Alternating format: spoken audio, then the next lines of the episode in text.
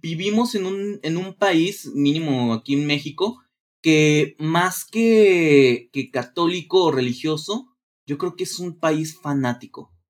Y eso también es muy peligroso, porque llega a cuestiones que no son fe, sino que son superstición.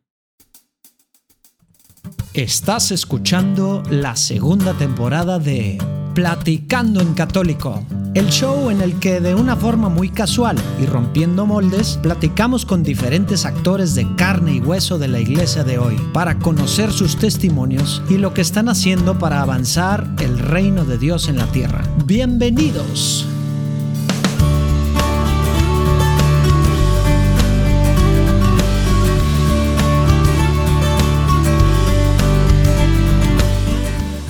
Hey, sí, ya de regreso, después de un par de semanas con otras grabaciones, pero bueno, ya estamos aquí de regreso normal, platicando en católico. Vienen episodios padricísimos las próximas semanas. Creo que en casi todos va a estar acompañando Luis Diego Carranza. Escriban para, ver, para que vean cómo lo ven. Creo yo que se va soltando cada vez mejor. Muy bien la cosa ya empatado, creo yo, con Platicando Católico. ¿Cómo ven ustedes? Bueno, ahí me, me avisas, me mandas un correo, porfa, ¿no? Y bueno, parte de los, los buenos episodios que vienen, ahorita creo que este es el 101, 102 de la segunda temporada. Platicada padrísima que nos aventamos con, con Paco Ornelas. Que Paco es un chavo de, de Guadalajara. Que bueno, pues nos va platicando ahí varias cosas de su vida que lo fueron marcando. Que fueron marcando hacia dónde va, y, pues bueno, se adentra en un mundo súper desconocido para mí. Ya sé que va a salir el peine de mi edad, o de mis gustos, o de mis hobbies. Pero bueno, nos empieza a platicar mucho de YouTube. Sí, YouTube, porque él tiene un canal padrísimo. Que sí, sí me he metido, sí he visto esos videos. Bueno, algunos de los videos. Se llama Proyecto Emaús. Que como hemos pedido aquí, así como que nos platiquen, que veamos de las cosas padres que están pasando en la iglesia, para evangelizar, para atraer a personas y al mismo tiempo para formar con carnita de verdad, basado en la doctrina, en la Biblia, en el magisterio. Bueno, con animaciones padres, cool, atractivas, así. Él está pues mostrando diferentes cosas del ser católico. A veces es evangelizando, a veces es formando, a veces explicando algo pues, de formas muy sencillas, ¿verdad? Y sencillas pero con con profundidad, por así decirlo, ¿no? Proyecto Maus y bueno, pues también él vive del YouTube, ¿sí? Trabaja para unos canales de, de YouTube de Star Wars y de Marvel y así, cosa que para mí suena algo súper loco a uno acá batallando para, para vivir de esto. Y, y bueno, nos, nos, platica mucho cómo funciona el mundo de YouTube. Ahí eh, hago algunas preguntas, a lo mejor para algunos van a ser preguntas tontas, pero bueno, realmente estuvo padrísima la, la platicada y, bueno, pues ahí estamos también esperando en algunos de nuestros proyectitos que, son de video y que nos pagan, pues, también poder estar trabajando con Paco. Pero bueno, dejo que empiece la platicada. Te veo del otro lado. Dios te bendiga.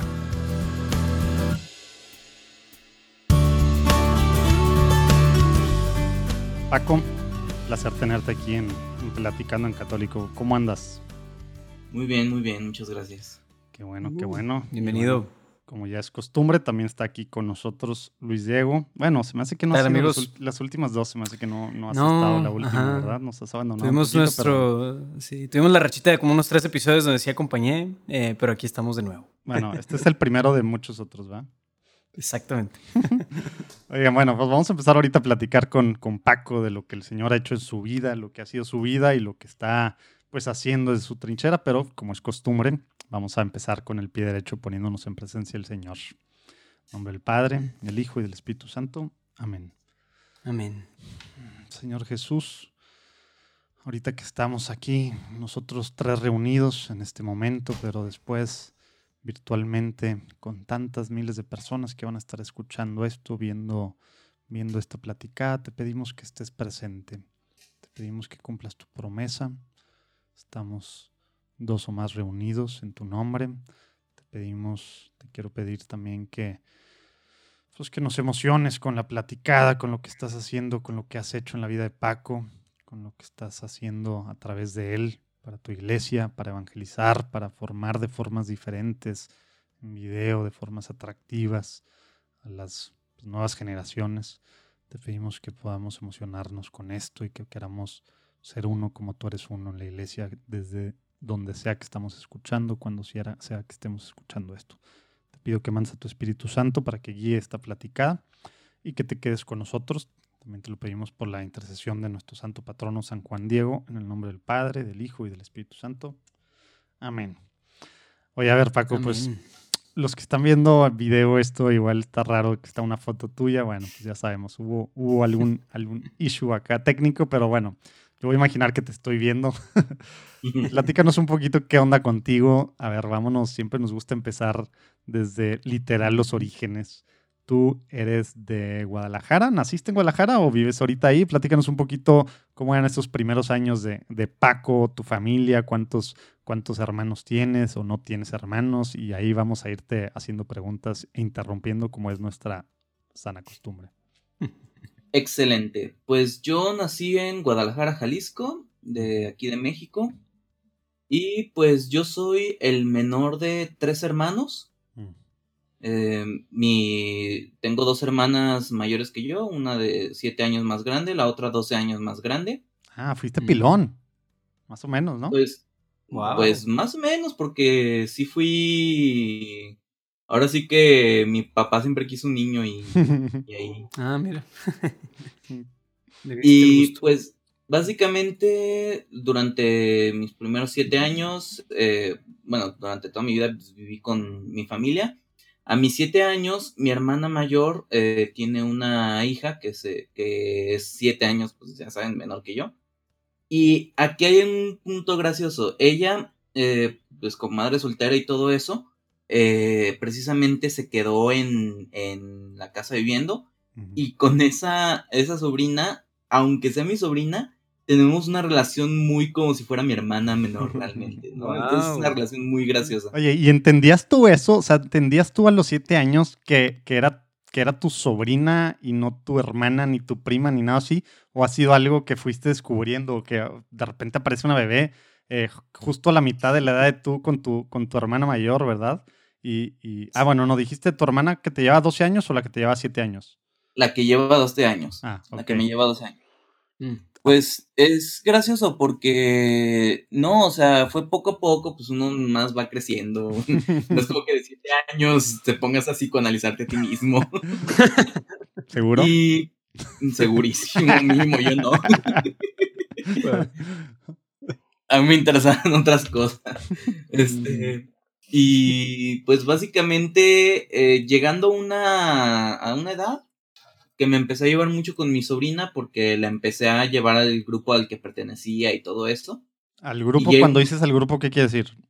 Al grupo parroquial. Ah, o sea, tú desde chico estás, estás metido en un grupo parroquial, ¿o eso fue en la adolescencia o cómo, nos, cómo llegamos a eso? Sí, a mis 13 años, eh, más o menos. Igual y ahorita regreso a eso, nada más para comentar, pues ya como a mis veintitantos, ella en sus 13, 14 fue donde pues, como que caímos en cuenta de eso, que nuestra relación era más de hermanos que de tío sobrina. De hecho, mi otra hermana también es madre soltera, eh, ya tiene también una hija que ahorita tiene 11 años, pero ella sí es una relación más tío sobrina, entonces mm. sí, se, sí se nota mucho la diferencia. Ya te agarró más grande. Sí. Pero bueno, mi, mi hermana, ah, eh, yo a mis 13 años eh, entré a un grupo parroquial que se llama CJC, que significa Con Jesús Caminamos. Ok. Y básicamente ahí estuve 10 años enteros, desde el 2005 hasta el 2015. Eh, desde los 13 hasta los 23, 24 años. Y antes de eso, ¿tu, ¿tu, familia tenía algo que ver? ¿Estaba involucrada de alguna forma en la iglesia? ¿Dios tenía algo que ver o no? Y tú fuiste el que se acercó a este grupo o el grupo se acercó a ti, pero tú fuiste a los 13 años quien se empezó a meter, digamos, solo de tu familia en las cosas pues, de Dios? Pues mi familia sí es católica, pero, pero a un nivel, voy a decir, normal. ¿Qué quiere decir eso? Este ordinario para el mexicano, tal vez. Cultural, ¿o qué? Ajá, ordinario para el mexicano, va a misa y así, pero no es como, mm. como que sirva en nada o, o algo por el estilo. Ya. Em, entonces, eh, una amiga de la familia era la coordinadora de, de ese grupo y me invitó a mí, a mis 13 años, y dije, ah, pues va. Y ya empecé a ir y fui a un encuentro y empecé eh, a, a ir, a asistir y poco a poco agarré más responsabilidades en ese grupo. Y ya para el final de cuando estuve ahí, yo era el coordinador general de ese grupo, de hecho. Eight, ¿qué tal? Interrumpo tantito esta platicada que estamos teniendo Urquidi y yo con Paco para platicarte de uno de los proyectos chidos que andamos preparando en Juan Diego Network, que es nada más y nada menos que Historia de un alma, el libro escrito por Santa Teresita del Niño Jesús.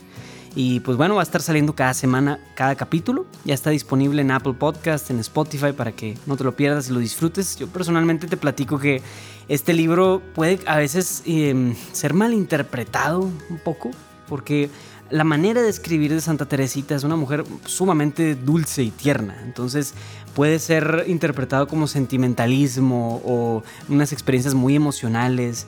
Pero realmente esta mujer es un gigante espiritual. No por nada esta mujer es doctora de la iglesia, patrona de las misiones, la doctora del amor, nombrada por Juan Pablo II, etc. O sea, no es cualquier personita. Hay muchas cosas ahí escondidas detrás de lo que en apariencias puede parecerle a muchos como simplemente sentimentalismo. Y a veces asociamos a Santa Teresita con las estampitas que vemos por todos lados y demás. Que realmente esta mujer nos puede enseñar mucho y la pequeñez sobre todo de Santa Teresita como un caminito que nos lleva a ser santos, ¿verdad? Y ella en su caso solo de veintitantos años y todo lo que logró simplemente viviendo en su claustro y viviendo estas experiencias místicas con Jesús. Entonces de veras una lectura católica definitivamente obligatoria. Pero bueno, disfruta mucho el audiolibro, disfruta Historia de un alma, lo puedes encontrar por ahí y bueno, regresamos a la platicada. O sea, tu adolescencia estuviste en el grupo. Sí, completamente. ¿Y, Y y no había solo, otro o sea- Paco? ¿Había otro Paco de que en la escuela acá rebelde o cualquier cosa acá o estabas 100% acá metido en el grupo y eso era tu vida?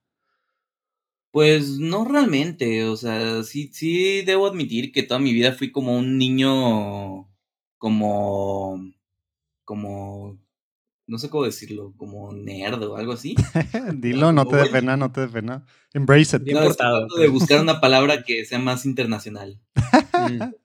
Que no sé cómo, si nos ven de otros lados aparte de México. Yo, entonces- yo creo que nerd es, es internacional. Ajá, por eso dije nerd. Así, pues siempre fui un buen muchacho, la verdad, o sea. Este. mm, Y. y pues nada más hubo un momento en la secundaria donde, pues. Eh, me defendí de un par de pleitos, pero pues hasta ahí, o sea. No, no, es la quinta maravilla. Ya. Entonces, Y.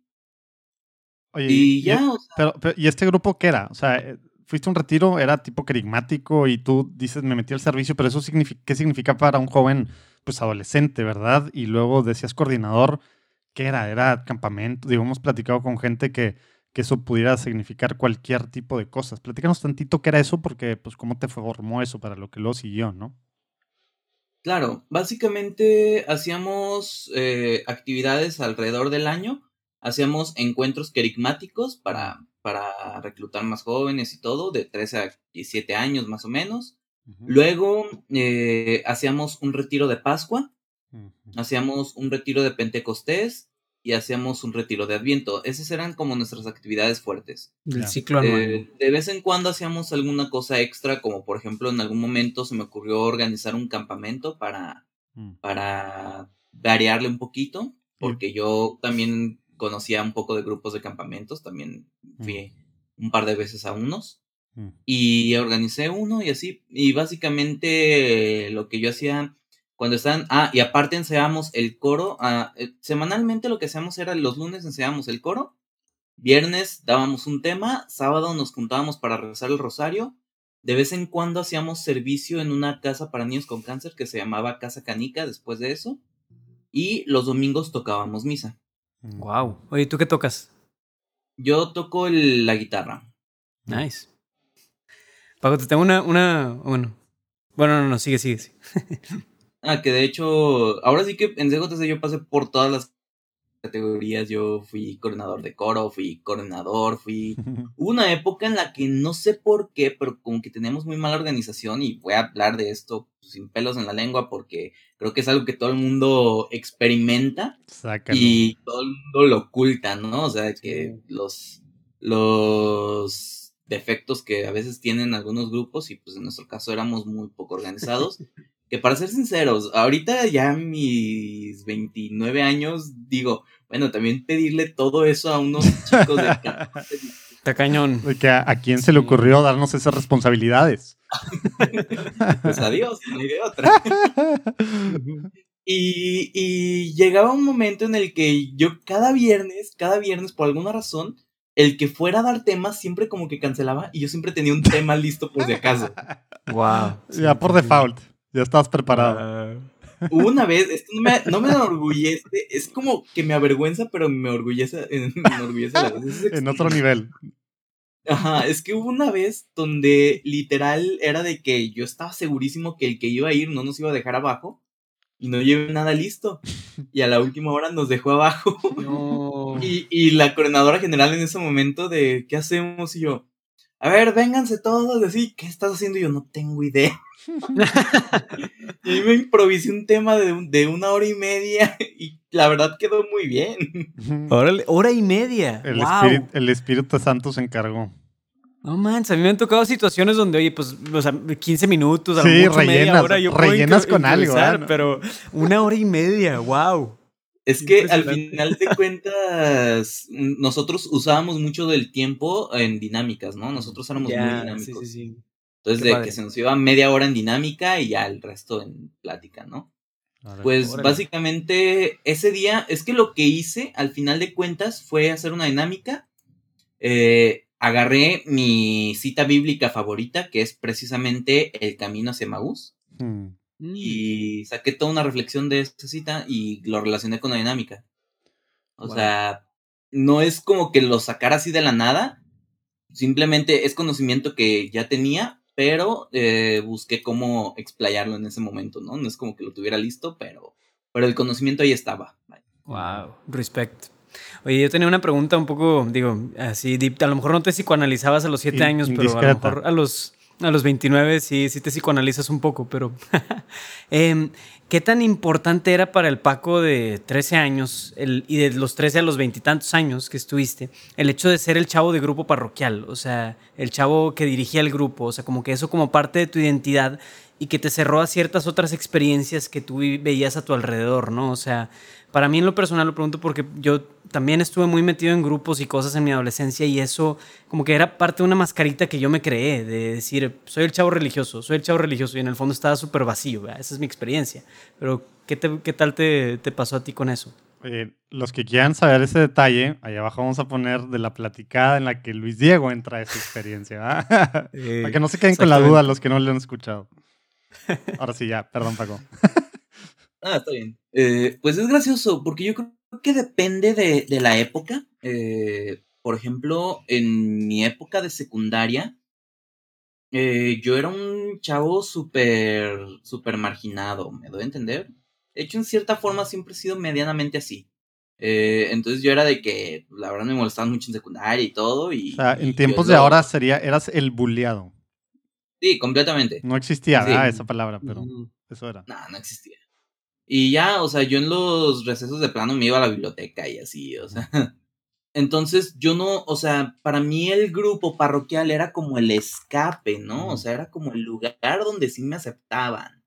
Claro. Y, y así, ¿no? O sea, Oye, y por Y lo que final- parece, eras introvertido entonces en la escuela y acá estabas armándote de improvisado Pláticas cosas de de hora y media y cosas y organizando dinámicas y acá eras extrovertido. Eran esas dos, dos, dos facetas de, de Paco. Pues ya para, no, es que ya para cuando estaba haciendo eso, yo ya estaba en la universidad. Ya, ok. Mm, Y no, pe- aunque sí, es, es raro, o sea, ahí mis habilidades sociales han variado a lo largo de todos mis años. Eh, Igual porque, decimos ejemplo, Diego y yo. Sí, sí, sí. Entonces, eh, en la secundaria era muy así. Yo recuerdo que mis primeros temas eran, no, pues, en, en, en, en. Sí, así que ni, ni puedes voltear a ver las caras de los que están ahí. Estás viendo la luz o el piso, ¿no? Ajá. Y luego, luego, ya cuando entré en la prepa, este, pues de entrada, de entrada, pues en mi primer año de mi prepa eh, sufrí algo que fue la enfermedad y muerte de mamá. Entonces eso al final de cuentas pues marca bastante. ¿Fue, Y fue de, impro- fue improviso?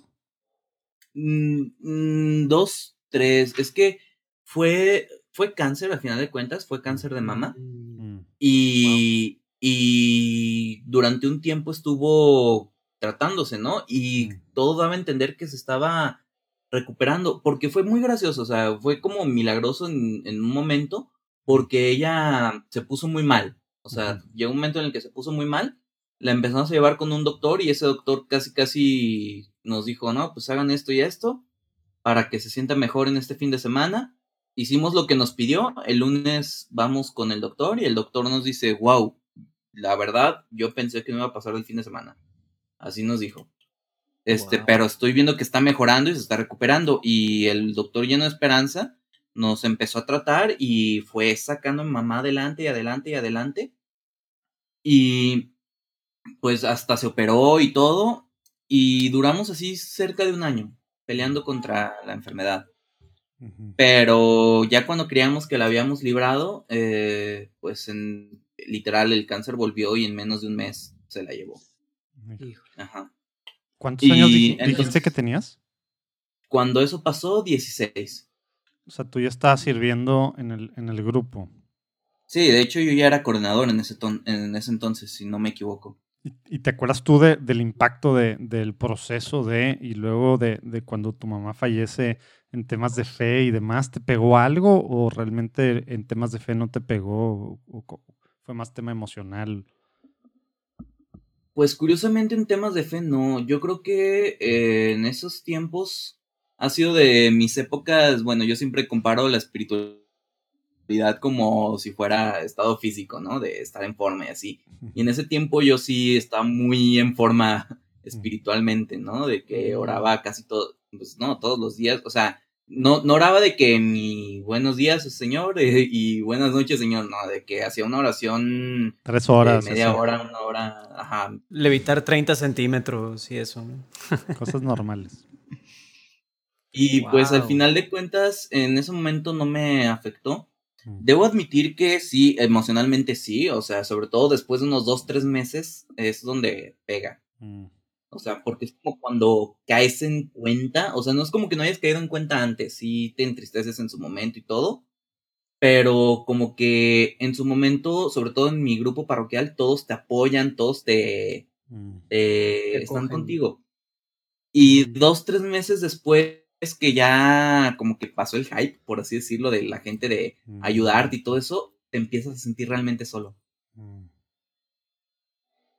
¿Qué hacía Paco en Pero- esos momentos? Porque hay gente que nos escucha que, ya sea por este tiempo, pues que bueno, que ha habido, digamos, muertes así repentinas por, por coronavirus y demás, o gente, pues bueno, en diferentes etapas de vida que, pues bueno, se siguen muriendo gente a nuestro alrededor. ¿Qué hizo Paco? Que dices que estabas en tu mejor forma espiritual eh, y ya después de este hype, como le, le dijiste, estos tres meses, ¿qué hacías para, para pues, vencer el abandono? Digo, ese, eso que decías tú, la soledad, ¿verdad? Y la parte espiritual, pues no caerte y también en la, en la emocional, ¿te acuerdas? Lo primero es no abandonar la oración, no abandonar, este, pues sí, o sea, sobre todo eso. Em, lo segundo es trabajar, básicamente, o sea, yo en su momento eh, tenía que dirigir el coro, tenía que hacer X o Y cosa, iba y lo hacía y, y me entretenía muchísimo en eso.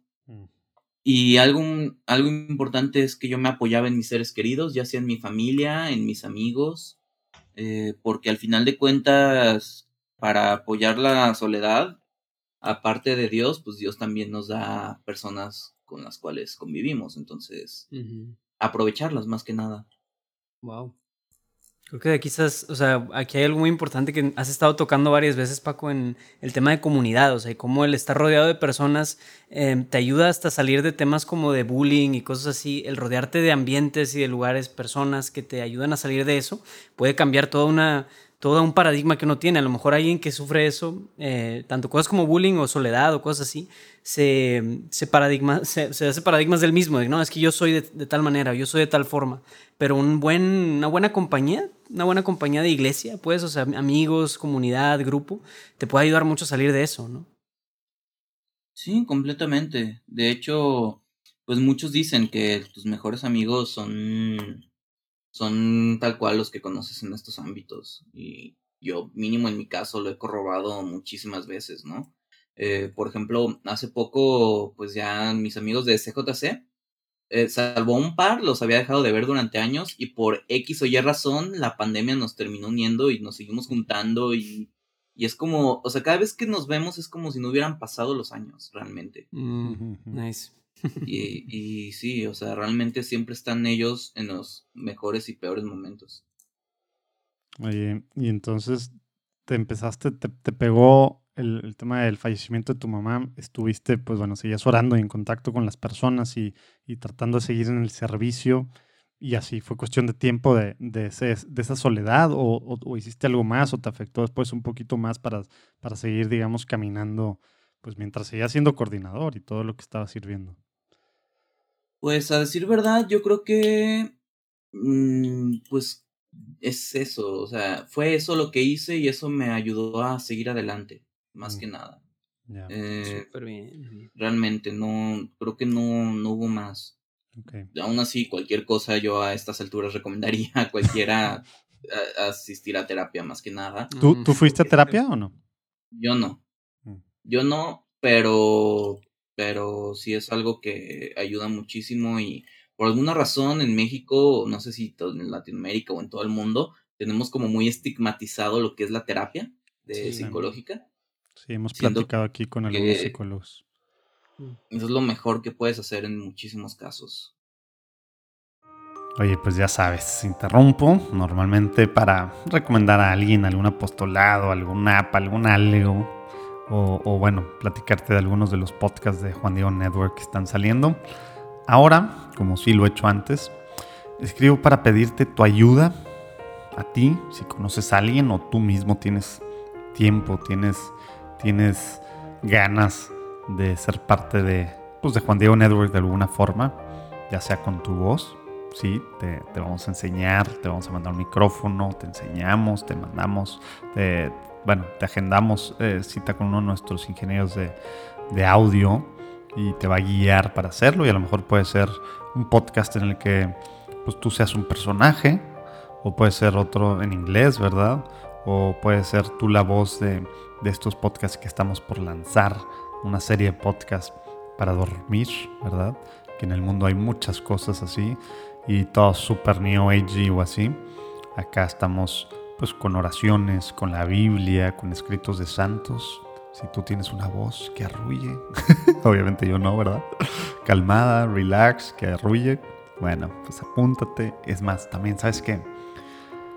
Estoy buscando, estamos buscando a gente que escriba. ¿Y que escriba? Quiere decir que, que escriba scripts. Estamos tratando, o sea, guiones, ¿verdad? Estamos tratando de, planear varios podcasts para el próximo semestre, para, para cerrar con todo el 2021. Y bueno, y algunos van a ver la luz hasta 2022, ¿no? Pero scripts, guiones. ¿Sabes escribir guiones? ¿Has escrito guiones? Escríbeme, por favor, aquí al mail este de platicando. O si no, jm arroba juandiegonetwork.com. Llenas la forma, o en la formita que ponemos ahí abajo el link. Ahí viene el link. Ahí ese es para todo mundo. Ahí pon abajo, ¿no? puedes escoger script, guion, pero, pero escribe, escuché esto en Platicando en Católico, tengo ideas, o es más, ya he escrito scripts, guiones, o tengo yo cuentos, o tengo historias de la realidad espiritual, o de cualquier cosa, échalos, echamos el ojo, chance y alguno de esos podemos ver que se, imagínate que se convierta así con efectos especiales, con diferentes músicas, soniditos, diferentes voces, todo, todo, todo, todo, o que te invitamos a a ser parte de algunos de los que estamos planeando. Va a estar padrísimo. Esto es la nueva evangelización. Únete Juan Diego Network, ya sea como apostolado, como voluntario. O a lo mejor también, pues bueno, en algunos trabajitos freelancers para ir viendo poco a poco para que tengas un espacio de medio tiempo, de tiempo completo. Obviamente no tenemos mucha lana, bueno, mejor dicho, no tenemos lana, estamos en esas, ¿verdad? Pero, pero bueno, hay un caminito y gracias a Dios está proviendo de alguna forma. Pero bueno, regresamos a la platicada con Paco. ¿Y no, no fuiste tú en ese momento, pero después has ido y dijiste, chino, hubiera ido desde entonces o no has ido desde entonces? No, sí, sí he ido a terapia por diversas circunstancias, este, pero un poco fuera de, de lo de mamá, sinceramente. Ok. No, yo nada más digo porque igual está raro para la gente que, a ver, estás recomendando y no has ido. no, pues precisamente porque he ido, sé que, sé que sí es recomendable. O sea, en mi caso, gracias a Dios eh, y a mi familia y a mis amigos, eh, superamos eh, también en familia, porque obviamente fue un golpe duro para mi familia, superamos esa situación. Pero en caso de que no no pueda porque por X o Y circunstancia, o hay circunstancias que a unos les pegan más que otros o diferentes asuntos, tener una ayuda psicológica siempre es muy bueno. Así es. Wow. Oye, y a ver, nada más, CJC estaba en tu parroquia, tiene, tiene, o sea, es, es, es, una cosa, es un grupo que está en diferentes parroquias, diócesis. Mm, platícanos tantito porque yo nunca había escuchado, no sé si Luis Diego. No, pues realmente solo está en la parroquia que está por mi mm. casa. O sea, es un movimiento de la parroquia. ¿Cómo se llama tu parroquia? Parroquial. Santiago Apóstol. Santiago Apóstol, ya, qué bonito. Y nunca, no, nunca hicimos nada fuera de, de esa parroquia, la verdad. Eh, porque de entrada éramos, a diferencia de, por ejemplo, otros grupos que de la nada se juntaban de que 100, 120 personas o lo que sea, aquí nos juntábamos entre 20 y 30, la verdad. Porque también, ya viendo un poquito la zona, no es una zona céntrica, bueno, ahorita ya es más céntrico, pues, pero en su momento, hace 10 años, este, no era una zona tan céntrica y este, casi no había jóvenes alrededor realmente. Mm, Entonces, no era una demografía muy, muy ideal a diferencia de otros lados donde se juntan muchísimas personas. Pero aún así, el, el grupo, no sé, yo siempre estuve muy agradecido con ese grupo por, porque pues prácticamente fue mi nacer espiritual ahí y madurez y todo, de hecho. Entonces, ya más que nada, los 23, 24, eh, pues sí llegó un momento en el que literal, por X o Y razón de la vida, en el grupo estábamos como cinco coordinadores, entre ellos la coordinadora general, estaban, estaban como cuatro chavos, o sea, literal, y ya, ¿no? había más coordinadores que chavos. Ajá, y llegaba, porque no habíamos hecho encuentro en mucho tiempo por, no, no sé por qué la razón. Y, y literal la coordinadora, este dijo, no, pues yo me voy a salir y otros dos aprovecharon para salirse. Para no hacer el cuento largo, en un lapso de un mes me quedé yo solo con los cuatro chavos. Y les dije, pues hay dos sopas, o sea, la primera es, le echamos ganas, sacamos esto adelante, o la segunda es, este, pues, pues, ya, ajá, cerramos el changarro y yo mismo les busco un grupo por aquí, ¿no? Mm. Y ellos dijeron, no, sacamos esto adelante y así me hice un plan a dos, tres años de, pues aquí hacemos más o menos un encuentro, hacemos esto y así. Y pues ahí con sus sube y bajas muy drásticamente, eh, funcionó y el grupo, hasta donde sé, ahí sigue a la fecha. ¡Ey! ¡Súper! Ahí va para sus 21. El próximo año creo que cumplen 25 años el grupo. ¡Wow! Mira, bendito Dios. Oye, Paco, ¿y qué, qué estudiaste en. Eh, estuviste en universidades, sí? Sí. Eh, estudié. Básicamente estudié cine y luego me especialicé en multimedia. Ahí en Guadalajara. Eh, sí, sí, en el CAB, Centro de Artes Audiovisuales, aunque ahorita creo que se llama Universidad de Medios Digitales, pero las siglas siguen siendo CAB. C-A-A-B chica. Órale. ¿Y qué te, por qué te decidiste por esa carrera? ¿Ya traías inquietud o cómo estuvo? Estuvo muy gracioso. Yo tenía inquietudes de varias cosas a la vez. Este, estaba entre, por ejemplo, eh, estaba entre música estaba entre psicología estaba entre diseño industrial y, y estaba esta de medios audiovisuales, que es básicamente cine. O sea, cosas medianamente diferentes. Y pues al final me decidí ir por medios audiovisuales porque, o sea, psicología me interesaba el, tema, pero no me interesaba ejercerlo, ¿no? Mm. Eh, luego, eh, música me agradaba, pero, pero no me gustaría hacer solo música, ¿no? O sea, tenía ganas de hacer más cosas. Y, y al final me terminé yendo por medios audiovisuales. Y es gracioso porque el, la misma carrera de medios audiovisuales tiene cuatro especialidades, que es cine completamente, que es tronco común como de cine, y luego ya te puedes seguir completamente hacia el cine, ¿no? Eh, animación, multimedia y publicidad. Y yo me fui para multimedia, que enseñan muchísimas cosas muy, muy random, y así como desde animación, o sea, porque ves ah, animación ves programación, ves videojuegos, ves arte conceptual del que todo el mundo lo ve y dice, oye, esto no es arte. wow, entonces en multimedia te, dieron todo un abanico de cosas bien bonitas, muy útiles hoy en día, ¿no? sí, y, pero es gracioso, porque es de esas veces que te dan mucho de todo, pero a la vez, más bien poco de, todo, ¿no? Entonces ahí... No profundizaste. ajá, uno tiene que ver en qué es lo que más le gusta y, y clavarse y clavarse en eso.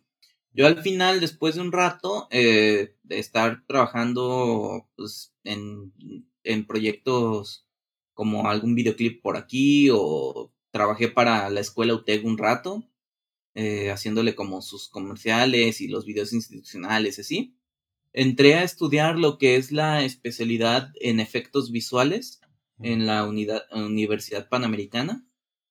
Este. pero a ver, entonces, ¿qué, querías ser tú? O sea, dijiste, no querías ejercer psicología, no querías solo hacer música. Cuando estudiaste cine y luego este tema de animación y demás, ¿qué sí querías hacer? ¿Lo tenías medio claro hacia dónde? Sinceramente no. ok. ¿Y, ¿Y, por dónde? ¿Cómo se fue el tema de cine convirtiendo en animación y luego en esta especialidad? Fue, o pues, sea, fue, fue, me imagino que intencional, hubo decisiones así o simplemente, ah, pues te iba gustando ya. Pues es que, por ejemplo, desde que entré me interesaba mucho el tema de, de que mis videos se vieran como diferentes a lo de los demás, ¿no? Y buscaba cosas para editar más profesionales y más... Mm. Ah, ya estabas haciendo videos desde ese entonces. Sí, o sea, cuando estaba en medios audiovisuales, Ah, ya dices videos tipo tus de, proyectos y así que tenías que hacer. Ajá, de cortometrajes y cosas así. Y siempre buscaba, pues precisamente lo de meterle algún efecto digital o algo así. Y de hecho todo el mundo se burlaba de mí, me decían, güey, es que te quedan bien feos, deja de hacerlos. Yo sí decía, pues es que si no, si dejo de hacerlos, nunca voy a aprender a hacerlos bien. Y ya, después de un rato de haber salido de la universidad, eh, realmente vi una plática de un, de un profesor, que, bueno, un maestro, cuando digo maestro es casi de master, master, que se llama Jaime Jasso, que es un, e, era un artista de efectos visuales que trabajaba en Industrial Light and Magic, que es la, la empresa de efectos visuales, yo creo que de las más importantes, si no es que la más importante en el mundo, que es la que fundó George Lucas cuando hizo Star Wars. Y él trabajaba en eso eh, y platicaba de esos proyectos de Marvel, de esos proyectos de Star Wars y diferentes cosas, ¿no? Entonces, eh, en una plática que daba decía que iban a abrir una especialidad de eso en la Universidad Panamericana. Y yo, ah, caray, oye, eso sí me interesa. Y literal estuve preguntando y yo, no, pues es que va a estar bien caro, o sea, me, va, me, van, a, me van a vender un riñón o así. Y llego y la chava de, ah, justamente la, ah, justamente el gobierno nos acaba de dar una beca, más esta beca, así casi casi me sumaron becas y ya nada más me tomaba el 40% de pagarlo, lo, para lo cual conseguí un préstamo y con eso entré y estaba súper padre porque los maestros era gente que trabajaba precisamente en Industrial Light and Magic sí, o sea, hubo una ocasión en su momento cuando estaba estudiando que un profe llegaba tarde este, llegó como 15, 20 minutos tarde Y, y, o sea, las clases eran a distancia en ese momento porque pues ellos obviamente están en Canadá y yo aquí en Guadalajara, pero, pero está súper padre porque de la nada llegaba y, ah, perdón, chavos, es que estamos trabajando horas, estamos trabajando horas extras para terminar el episodio 7 de Star Wars, ¿no? Y dice, ah, pero, pero chéquense esto, acabamos de descubrir algo y nos enseñaba cosas que acababan de descubrir en ese momento ahí. Y es como, no, pues en ningún lugar te iban a enseñar eso, ¿no? Y aquí entra un tema muy interesante porque después de eso ya logré conseguir un trabajo en una empresa de efectos visuales aquí en Guadalajara que se dedicaba a, pues más que nada publicidad. Y sí trabajé para un par de cosas como una película de zombies venezolana o algo así. así. Lo más grande que hice o en lo que trabajé fue en un comercial de Cinépolis, en los intros de Cinépolis, que ponen antes de que empiece la película, que es como una especie... Las palomitas y todo eso ahí. No, era una especie de callejón como chino oriental, donde salían varias referencias de... Sí, yo me acuerdo de ese anuncio. Bueno, sí, sí me acuerdo. De, una maléfica y cosas así. Sí. Y... Órale. Y yo recuerdo que fue una pesadilla para mí trabajar en eso, porque, porque fueron horas y horas y horas de estar trabajando y de estar dándole, y de estar dándole, y yo siempre dije, wow, yo quiero, yo quiero verlo, mi trabajo en el cine, ¿no? Y hasta tenía el sueño de llegar a ILM algún día. Y, e incluso, bueno, ahorita voy a eso, pues, pero, pero ya después de eso, cuando lo vi en cine, me estresaba verlo porque me recordaba Porque te das cuenta de todos los errores. O no, no errores, sino de todo toda lo la que experiencia había traumática. Todo lo que, no, todo lo que, las desveladas, las, todo. Mm. Y, y, realmente, o sea, llegó un momento en el que estaba en esa empresa y, y nos desfallecíamos por hacer todo. Y eso se empezó a reflejar en mi trabajo y, y, llegó un momento en el que me terminaron corriendo porque realmente es muy pesado, es un ambiente muy, muy pesado. Mm. Y, yo nada más veía, veía el intro cada vez que iba al cine, a mí que me fascina ir al cine, lo veía cada vez que iba y yo no. El cringe. Y yo dije, bueno, va a durar un par de meses y duró año y medio. No, duró un buen tiempo ahí, sí, sí me acuerdo. De hecho, un año usaron uno. Hicimos tres. Un año usaron uno. Durante seis meses usaron otro.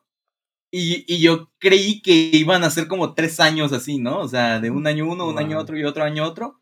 Pero luego como que cambiaron de, de imagen corporativa completamente, cambiaron el logo de ah, lugares. Sí, y entonces como que ya no los usaron y yo, ay, bueno, mejor para mí. Pero, pero en su momento, haz de cuenta que después de que me salí de ahí, o sea, yo, yo caí en depresión muy, muy severo. ¿Por el hecho de que te corrieron o porque dijiste, no, no quiero seguir por aquí por todo lo que involucra? por el hecho de que sueños, ¿no? Mm. Ah, ok. Por, el hecho que me corrieron, porque yo quería todavía hacer eso y así. O sea, a pesar de que cada ida al cine sufrías por ver eso, tú seguías queriendo ese caminito y hasta que te corrieron fue el, shock. Es que hasta ese momento, o sea, hice eso, haz de cuenta, hice ese comercial. Eh, me corrieron y a la semana que me corrieron empezó a salir en el cine. Mm. Y haz de cuenta que a las a la media semana o la semana de que me corrieron, realmente fue como que eh, pasé de, de una depresión a un alivio enorme y me mm. daba cuenta que es como, me encanta, realmente me encanta, pero sinceramente la industria cinematográfica y de todos los efectos visuales está muy, muy, muy mal tratada. O sea, realmente... Es dificilísimo, No, y es que, es que los, los, bueno, los tratan muy mal a los artistas de efectos visuales. Hay documentales enteros de eso.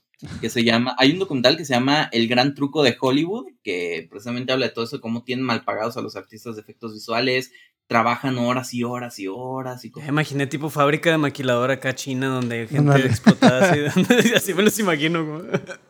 Así en India, de gente que hace algo llamado rotoscopía, que ah, es ¿cómo Wow. Este, así ajá, o sea que se dedican a eso todo el día ya. O sea, y es de las cosas de efectos visuales más tediosas que puede haber. Sí, qué oscuro, oye. Ajá, y, y, así, o sea, por eso han cerrado también en Canadá, porque dicen, ¿para qué? Si puedo mandarlo a hacer en la India o en China y me sale más barato hacerlo. Wow. Oye, duda rápida, así, bola rápida, pero ¿qué preferirías si pudieras, si tuvieras una varita mágica de trabajar en cualquier lado de esa industria? ¿Videojuegos o cine? Cine. Videojuegos es, lo, es peor todavía, ¿verdad? O sea, es bien difícil por lo que entiendo. No sé, nunca, nunca he entrado en videojuegos, no te voy a mentir. Ya, ya, ya. Según yo es como que de lo del arte digital es de lo más complejo que existe, pero sí. Es que aquí pasa algo interesante, porque también, o sea, yo cada vez que veo de esos como comerciales que cada rato veo, de antes sí eran artistas y mostraban a gente haciendo efectos especiales así a, mano. Antes sí eran artistas, ¿no? Que ahora todo en computadora y yo, ah, te voy a dar una computadora y quiero que me hagas. O sea, no, tienen idea del ojo artístico que se necesita para eso. Digo, aquí voy a hacer una, un paréntesis. Es que yo, no, o sea, me brillan los ojos con todo, con mucho de esto, porque yo en Brasil, yo, yo estuve de misionero ahí seis meses y me acuerdo que un día, o sea, yo, yo tenía mucho tiempo libre, entonces me puse a caminar por la calle y me encontré una escuela de animación y arte digital. Eh, que está vinculada con algunas empresas de California y otras cosas, o sea, y la verdad ahí, como que me, me, o sea, yo nada más llegué y dije, oye, me interesaría, pues aquí algo, ¿verdad? Y me ofrecieron beca, entonces estuve como varios meses aprendiendo temas de Photoshop pero ellos tenían todo el programita de, oye, de Photoshop saltas a, a, Premiere y luego a After y luego así te la llevas hasta llegar a animación tipo Maya y esas cosas, ¿no? Y la verdad se me hizo padrísimo, o sea, como que yo me abrió todo el, mundo, el, mundo para darme cuenta de lo que dices, o sea, que eso es, es todo un arte tremendísimo. Y bueno, también, o sea, por otro lado, el, ver eso como también una manera de la evangelización bellísima, o sea, de usar estas, estos nuevos... No te adelantes, Luis Diego, no te adelantes. Sí, sí, sí, sí, pero creo que por ahí, por ahí va algo padre, o sea, eso es algo muy especial. Interrumpimos una vez más aquí para platicarte de otro de los podcasts más chidos que estamos preparando en Juan Diego Network, que se llama Living the Call en inglés, o Viviendo el Llamado. Y bueno, en este caso el host de nuestro podcast es Deacon Charlie Echeverry, a quien ya tuvimos alguna vez aquí en Juan Diego Network y también se ha convertido en uno de los asesores y amigos de Juan Diego más cercanos también. De veras, un, hombre extraordinario. Pero él está básicamente haciendo como este podcast de Platicando en Católico, pero versión en inglés. Y ese es el temita. Entonces, si a lo mejor no dices, no, pues no hablo también en inglés, pues escúchalo para que puedas mejorar tu inglés. o si hablas inglés, pues bien, disfrútalo de veras muchísimo porque es un excelente podcast. está trayendo invitados de todo tipo de, de, perfiles, hombres, mujeres, jóvenes, ya grandes, ya experimentados, desde conferencistas y misioneros que ya tienen 30 años en el mundo católico de Estados Unidos haciendo cosas de evangelización por los latinos, hasta jóvenes que están involucrados en proyectos en redes y cosas, y cosas así, ¿no? O sea, está padrísimo el perfil que trae de invitados Charlie y está muy, muy, muy bien todo lo que de cada episodio hemos sacado algunas, o sea, las diferentes lecciones o diferentes pensamientos que, que hemos sacado. Y bueno, también si te animas a escucharlo, lo puedes encontrar de nuevo como en todos, en tu plataforma, cual, en cualquiera, Spotify, Apple Podcasts, Google, lo que quieras. Em, y al principio del podcast escuchas una voz que da como una especie de gancho o introducción y bueno, pues ahí, ahí estoy yo. y me ha servido porque te digo, yo tengo que escuchar todos los episodios y escuchar todas las grabaciones para elaborar esas introducciones. Y pues de veras, de veras, de veras sacas muy buenas lecciones de ahí. Sacas pensamientos y reflexiones buenísimas para el día a día, para el apostolado, para la misión, para la construcción del reino de Dios en general. Entonces, si estás buscando crecer en tu fe, y aprender un poquito de inglés en el camino, altamente recomendado Living the Call. Ahí lo puedes encontrar. Bien, regresamos a la platicada con Paco. Pues de hecho, o sea, básicamente en cuanto salí de eso, yo desde la universidad traía como la inquietud de, o sea, veía canales en inglés que creo que unos se llamaban The Skid Guys o cosas así, que hacían cosas chidas de evangelización, ¿no? Ah, ¿cómo no? El que tenía The God's Masterpiece. Ajá, pero eran cristianas al final de cuentas. Y mm, yo, yo en su momento, realmente como todo adolescente, decía, no, pues, pues no importa mientras sean cristianos y hablen de Jesús y así, después de un rato te das cuenta que, que con todo el respeto a los hermanos no católicos, eh, son, son, pues, información creo que es la palabra, información muy diferente, ¿no? Pues, está muy incompleta, ¿verdad? Ajá, no, simplemente tienen un enfoque completamente diferente a la católica. Este, desde su simple, desde su simple de pura lectura, ¿cómo se llama? De que solo... solo... Escritura, solo escritura, solo la, la Biblia. Ajá, sí, desde ahí. Entonces, eh, yo recuerdo que en su yo siempre quise algo católico, pero, pero la verdad, como yo nunca fui el chico cool, yo nunca fui el acá ni nada, yo decía, no, pues yo no lo voy a hacer, ¿no? O sea, va a existir algo chido, en algún momento a alguien se le va a ocurrir y alguien lo va a hacer. Y nadie lo hacía y nadie lo hacía.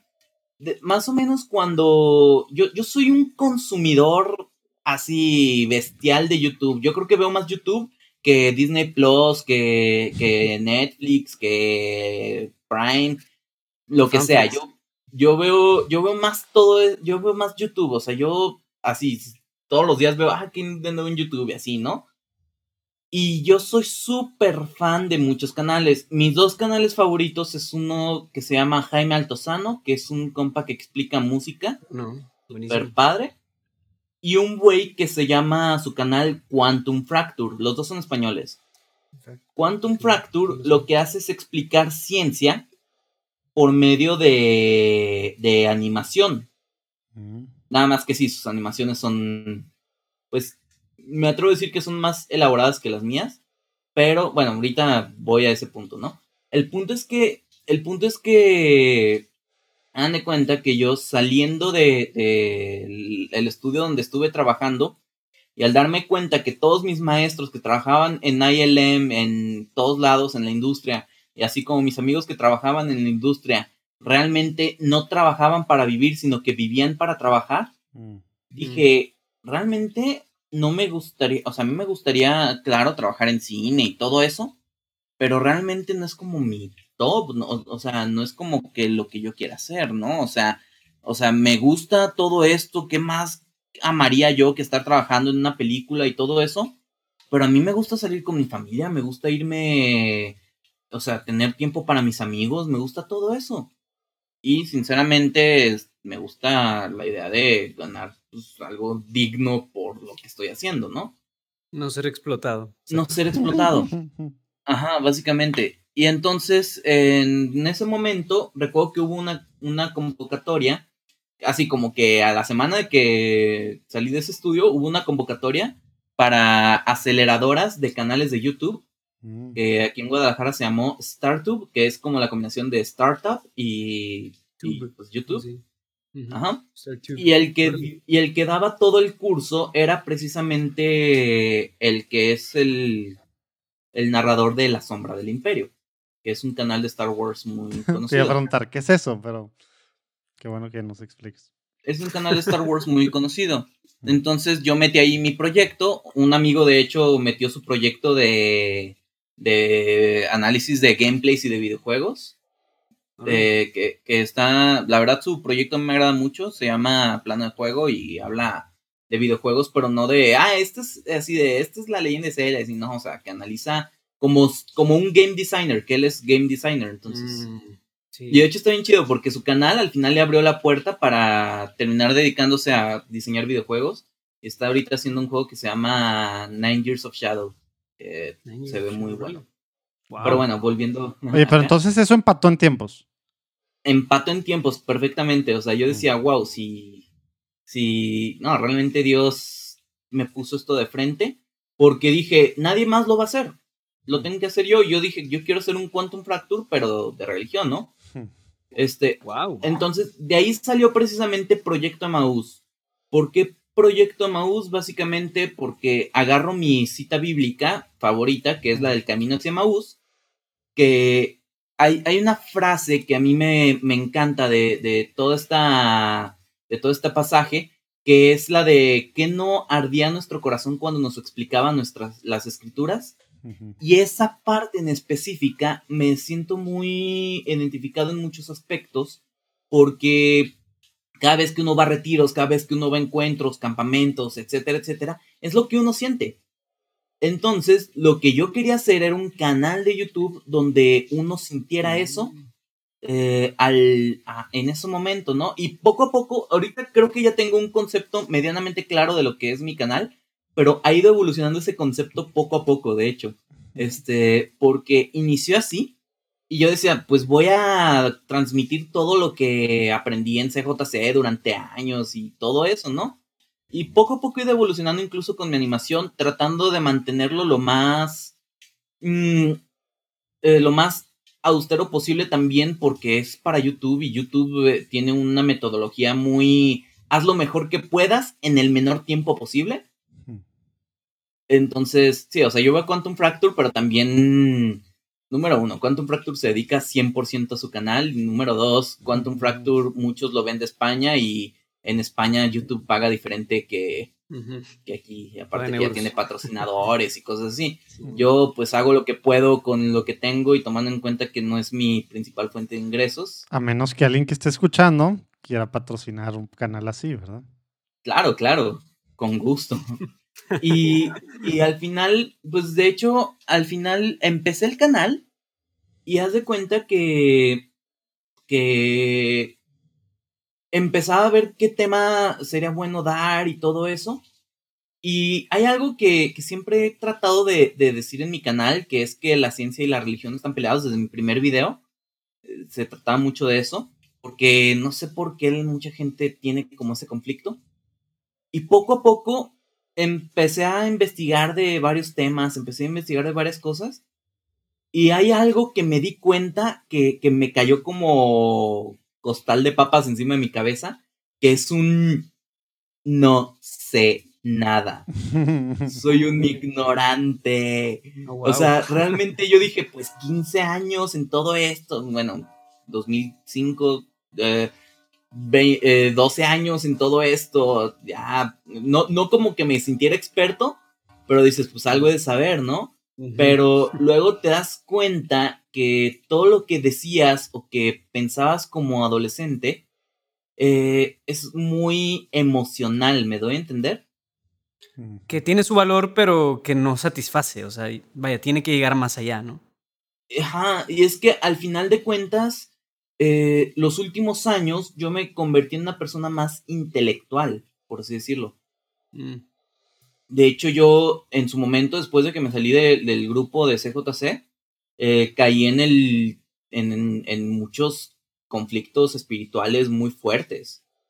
Y hasta que le pregunté a un amigo, a Manu Casten, ya lo ubican, creo, y, y me dijo, muy bien, tú dices que eres más intelectual, ¿te has puesto a leer? ¿Te has puesto a investigar?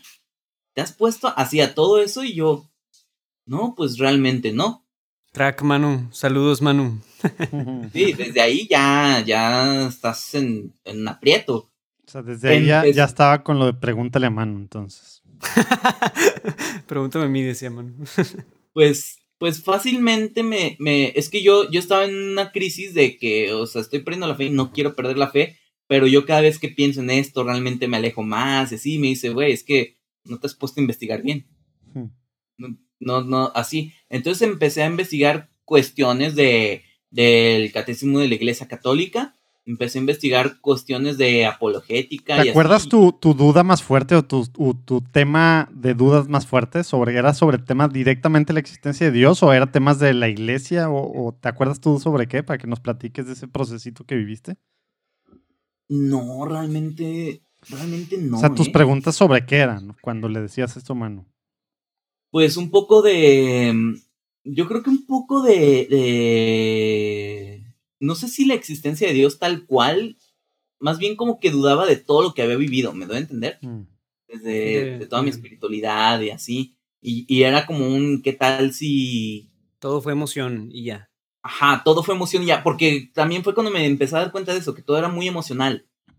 Y como que era más, güey, es que no hay nada realmente que lo respalde, o sea, o algo así. Luego me di cuenta que no, que hay mucho, mucho, mucho de respaldo. Y, y he empezado a, a, buscarle, a leer poco a poquito y cosas así. Y, y todo lo que investigo me da, pues me, me, hace sentido al final de cuentas, o sea. Y todo, todo fue empírico. O sea, todo fue tú leer así, como decías, catecismo y más, o te metiste curso a algún lado, o le preguntabas a director espiritual, a mano, a alguien, o todo fue así tal cual, leer las cosas, pues digamos, de la fuente. Yo creo que un poco de todo.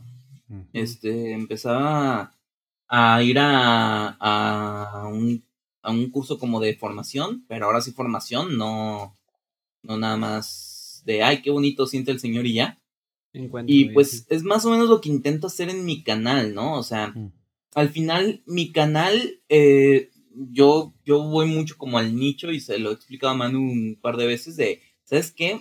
Es que yo busco que, que este canal este, sea como un, mira, tu fe tiene bases, tu fe, o sea, porque, porque cuando uno va a grupos católicos de adolescente, yo creo que el 80-90% de los que iban cuando, cuando así, terminan separados de Dios.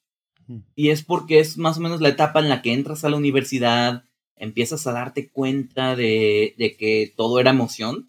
Y muchos como que caen en lo mismo en lo que yo estuve a punto de caer.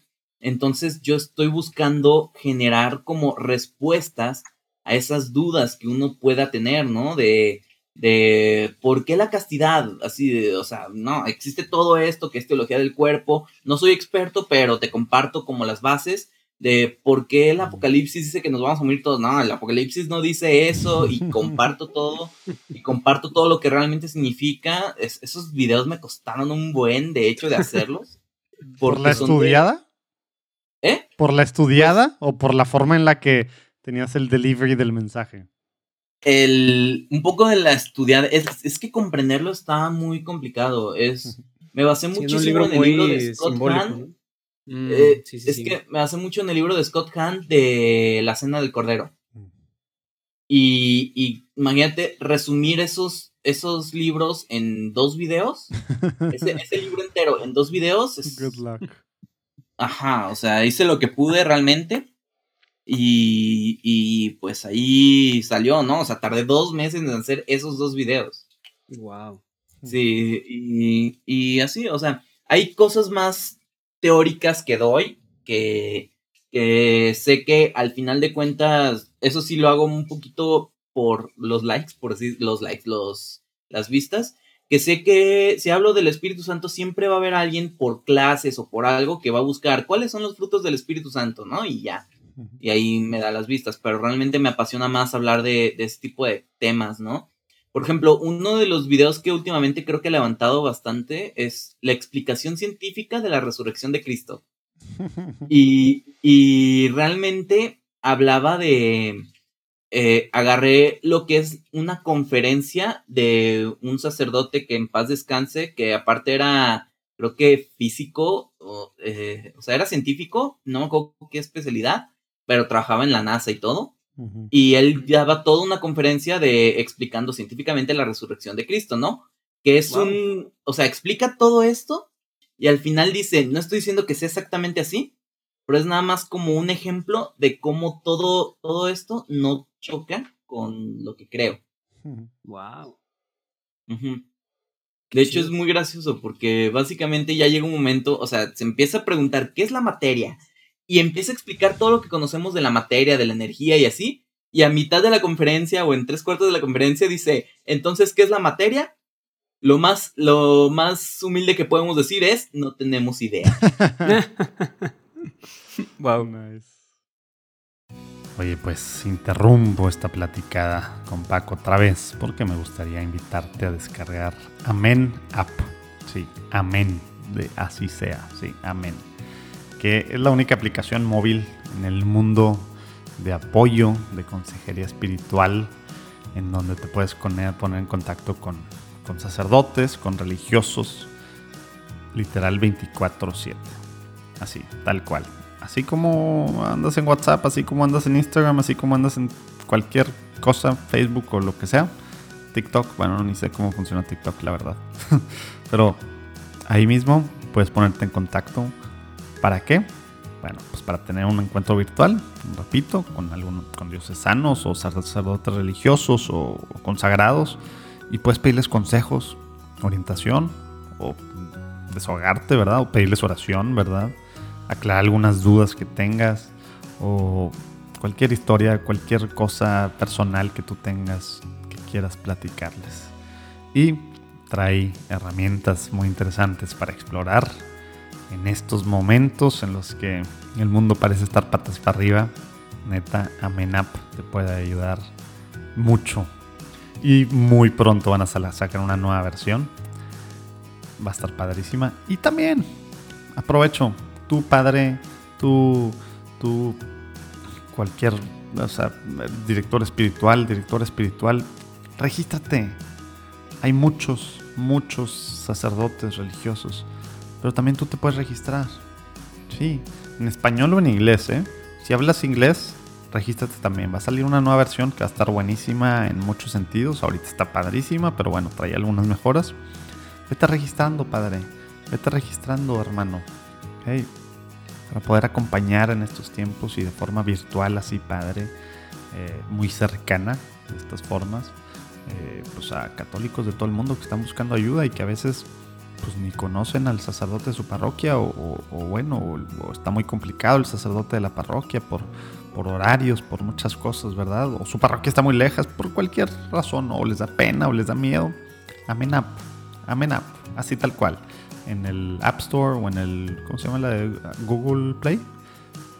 Amen up. Y de todos modos, ahí abajo viene el link a la página de Amen up.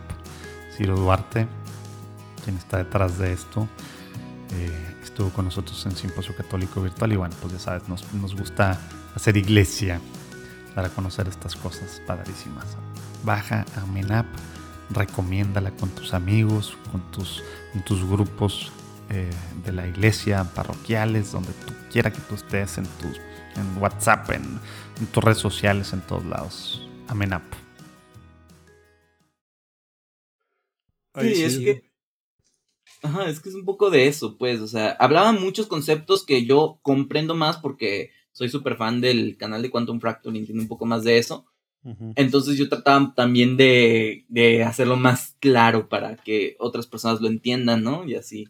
Es un poquito de eso a lo que trato de dedicarle en el canal. Oye, ¿y hace, hace cuánto tiempo lo empezaste? Lo empecé hace como tres años. Según yo, hace en el 2018, si no me equivoco pues quien, quien esté escuchando, viendo esto, ahí abajo viene el link al, pues tal cual, al canal, proyecto de Maús y también a las redes y demás. Oye, y en este inter de este, digamos, ya dejaste CJ, ¿qué era? ¿C o S? CJC. CJC. Eh, ¿Tú, tú qué, qué, onda en la iglesia? O sea, ¿te incrustaste en otro lugar en la iglesia o, fue más tema de parroquia o, o, cómo, cómo has estado respecto a tu lugar en la iglesia? Pues yo, más que nada, me he dedicado a. Estuve en un grupo de jóvenes ya, más de grandes, que se llamaba el USAI. Bueno, se llama el USAI. Este. Pero eh, ahí duré relativamente poco. Mm. Y. Y ya, o sea, más que nada he, estado. Pues. Yendo. Pues, siendo católico de ir a misa y así. Yo creo que mi mayor apostolado en este momento es Proyecto Maús. Sí, sí la verdad eh, necesito, si hay algo que creo que necesito buscar en este momento, es esa parte de comunidad que sí me ha hecho falta. Mm. Pero, pero a grandes rasgos trato de seguir mi fe y trato de ser coherente en lo que puedo, ¿no? Digo, porque pues no somos perfectos. De hecho, de hecho yo muchas veces le decía a Manu de, ¿sabes qué? Es que yo no me siento, o sea, yo no me siento como digno de, del canal o así. De andarle enseñando a la gente. Ajá, porque, porque realmente... 100% comparto esa idea y, ese sentimiento. Y, y es, Igual. es, bien feo porque, porque yo veo gente que realmente todo el tiempo está de, ah, sí, señor, y, y, y, tiene un problema y hace oración y se llena de fe todo el tiempo y yo estoy de... Ahí, o sea, yo le batallo todos los días. bueno, ya, ya somos dos. Vamos a la misma. Tres. Y ya me dijo Manu, no, o sea, tú no, tú no dejes eso nunca por sentirte así ni de chiste, porque me dijo, esto es precisamente una tentación de, del, del de allá, ¿no? O sea. Sí, es bien fácil. Entonces. Es bien fácil. Lo Sabio pues Manu. es que, tomo, ni, ni, soy testimonio, güey. No, estoy viendo doble vida. Pues yo que ando de que no, güey. Pues nadie. Obviamente nadie es perfecto, nadie es santo, ¿verdad? Si no, no habría nadie intentando evangelizar y de estas formas. Oye, ahorita antes de, quiero regresar a, Proyecto Mouse, pero platícanos un poquito de, de, este tiempo en el que, pues bueno, dices tú, estuviste en el StartTube, eh, sale esta idea, eh, empiezas a darle, por lo pronto, al, mismo tiempo que empiezas a hacer, sigues creciendo, ¿verdad? Digamos, ya vas a llegar a los 30 años, ¿verdad? ¿qué, qué empieza, cómo empieza, digamos, el caminito ese de algunos años, que era a lo mejor tema de cine o animaciones y este rollo? Ahorita, ¿en qué andas y, y cómo se ve eso para, para, para adelante, verdad? Pues, haz de cuenta, después de, de StarTube, que también yo siempre he tenido la bendición de que mi familia me ha apoyado en los momentos más difíciles. Entonces, en lo que estaba haciendo mi canal, pues aún así ya llegaba un momento en el que, pues digamos que tengo la mala costumbre de comer tres veces al día. y, y entonces hice dos cosas. La primera es este, es empezar a dar clases de todo lo que yo ya estudié y ahí sigo, de hecho, dando clases en la Universidad Marista. Mm. Y la segunda es que empecé a trabajar para un- los canales de, eh, para un canal de YouTube que es el que me, el que nos dio la, el taller, ¿no? Que es el de La Sombra del Imperio. Mm. Básicamente en La Sombra del Imperio Sí, solo era el editor. Pe- Pero a ver qué es, porque a lo mejor hay gente. Hace rato que, que veía que se le, se le prendían los ojos a, a Luis Diego con estos temas de, de animación y temas. Yo no tengo ni idea, yo no había- yo se me hace que he visto YouTube nomás, no sé, 10 veces exagerando a lo mejor y cosas súper puntuales de un link. Nunca he buscado nada así tal cual. No, Wow. yo, tema de Star Wars, vi las películas y empecé a ver la de Mandalorian el año pasado, la serie así, pero digamos que yo estoy en otro mundo y me imagino que muchos de los que están escuchando y viendo, pues igual que yo, no tienen ni idea, idea de este mundo de YouTube, de animaciones, de canales, de... Eres de- como un que- boomer en cuerpo de millennial, ¿no? pues, pues no sé, yo quiero pensar que no soy el único millennial, ¿verdad? De- así, ¿verdad? Si no, escríbanme y díganme si soy el único. Igual lo resulta como, como ese rollo de mm, tómatelo a la ligera del baldor. Sí. Que, que, que luego resultaba que era el único, pero no, luego hubo gente que escribió de que tampoco tenían idea de qué estaban hablando. Pero bueno, eh, explícanos qué quiere decir eso para millennials como yo, pero también, pues bueno, hay generación X eh, para arriba, ¿verdad? Boomers, como dice Luis Diego, que están escuchando y que a lo mejor escuchan estas diferentes cosas, canal de YouTube, animaciones, cómo trabajar para una eso, cosa. sí. O sea, ¿qué, qué, qué es eso que estás haciendo? Pues más que nada es este un canal de YouTube donde explicamos cosas de Star Wars, del lore. O sea, por ejemplo, eh, cada, por ejemplo, cada viernes, ahorita está saliendo una serie que se llama el Bad Batch de Star Wars. Cada viernes hacemos lo eso que es la eso sale, o sea, cuando dices está saliendo, ¿es Disney Plus? ¿Está saliendo eso? Disney Plus. Sí, cada viernes. Y por ejemplo, hacemos el análisis y un video de Easter eggs. Eso los viernes, ¿no? O sea, el video de Easter eggs sale hasta el día siguiente, pero lo hacemos el viernes. ¿Qué es Easter eggs? ¿Qué es eso? Como curiosidades, ¿no? De, ah, Ah. cosas que no viste en el episodio, ¿no? Ah, o sea, El- literal, todo es analizar episodios que pasan y es, o sea, y literal, tú, tú hace rato decías que eras un nerd. Esto es para nerds, así que quieren encontrarle mil cosas y ver los, Oh. las- los episodios o cómo funciona eso. ¿Quién ve estas cosas? Me, Pues, me intriga y yo creo que a muchos de los que están escuchando les intriga esto. Es que es ¿Quién dice, gente- ok, voy a ver en Disney Plus y luego me voy a meter a YouTube a, a ver sí, más hay cosas? un chorro de gente que lo hace. Por eso quiero, quiero que me explique lo que está detrás. A ver, Sí, explícanos. es muchísimo de eso. O sea, y no solo es eso, es explicar cosas que, que al final de cuentas ligan diferentes, diferentes puntos de la trama de Star Wars. O sea, Star Wars. ah, como que análisis profundo, dices, haz de cuenta. Ujú. Ajá. Y Interpretaciones. es que, y por así. ejemplo, no solo es eso, o sea, esos son dos días de la semana, ¿no? Luego hacemos una sección que se llama Preguntas del Día, donde nos preguntan cosas como, ah, ¿por cómo Vader iba al baño? Desde tonterías así. Ah, hasta- y te la fumas. Es tipo teología, de que cuánto, cuán- cuántos ángeles se necesitan para ganarle a... Así, es teología, ¿no? De que puras cosas teóricas abstractas. Es que curiosamente de muchas cosas hay más respuestas de lo que uno esperaría. Igual que la teología, güey. O sea, pero no es como suposición o algo así. O sea, literal es de. De. Este, por ejemplo. No sé, o sea, es que hay cómics, hay novelas, hay todo eso. Y tú consumes Entonces- todo eso para, para responder estas cosas. O sea, tú estás todo el tiempo... Imperio, no tanto yo.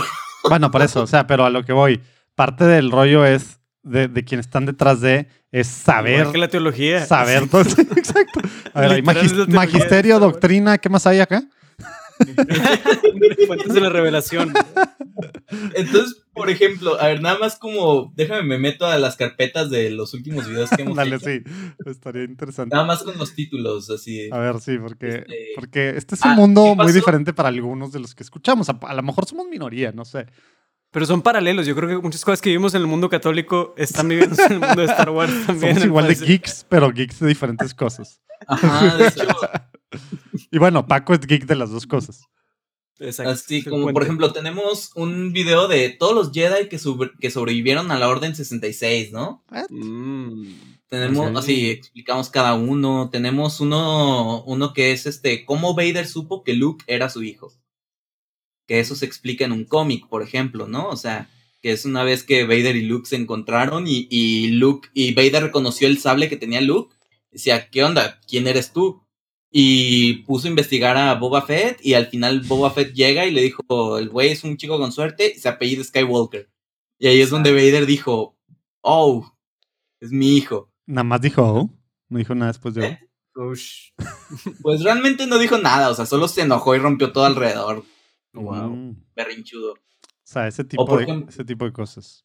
Ajá, Sí, o narramos a veces cómics. Por ejemplo, hay ¿Cómo lo- cómics que narran todo el origen de Kylo Ren, que está súper chido. Kylo Ren es mi personaje favorito de la nueva saga. De hecho, está en mi top 5 de personajes favoritos de todo Star Wars. Y, este, ahí lo narramos todo. Wow.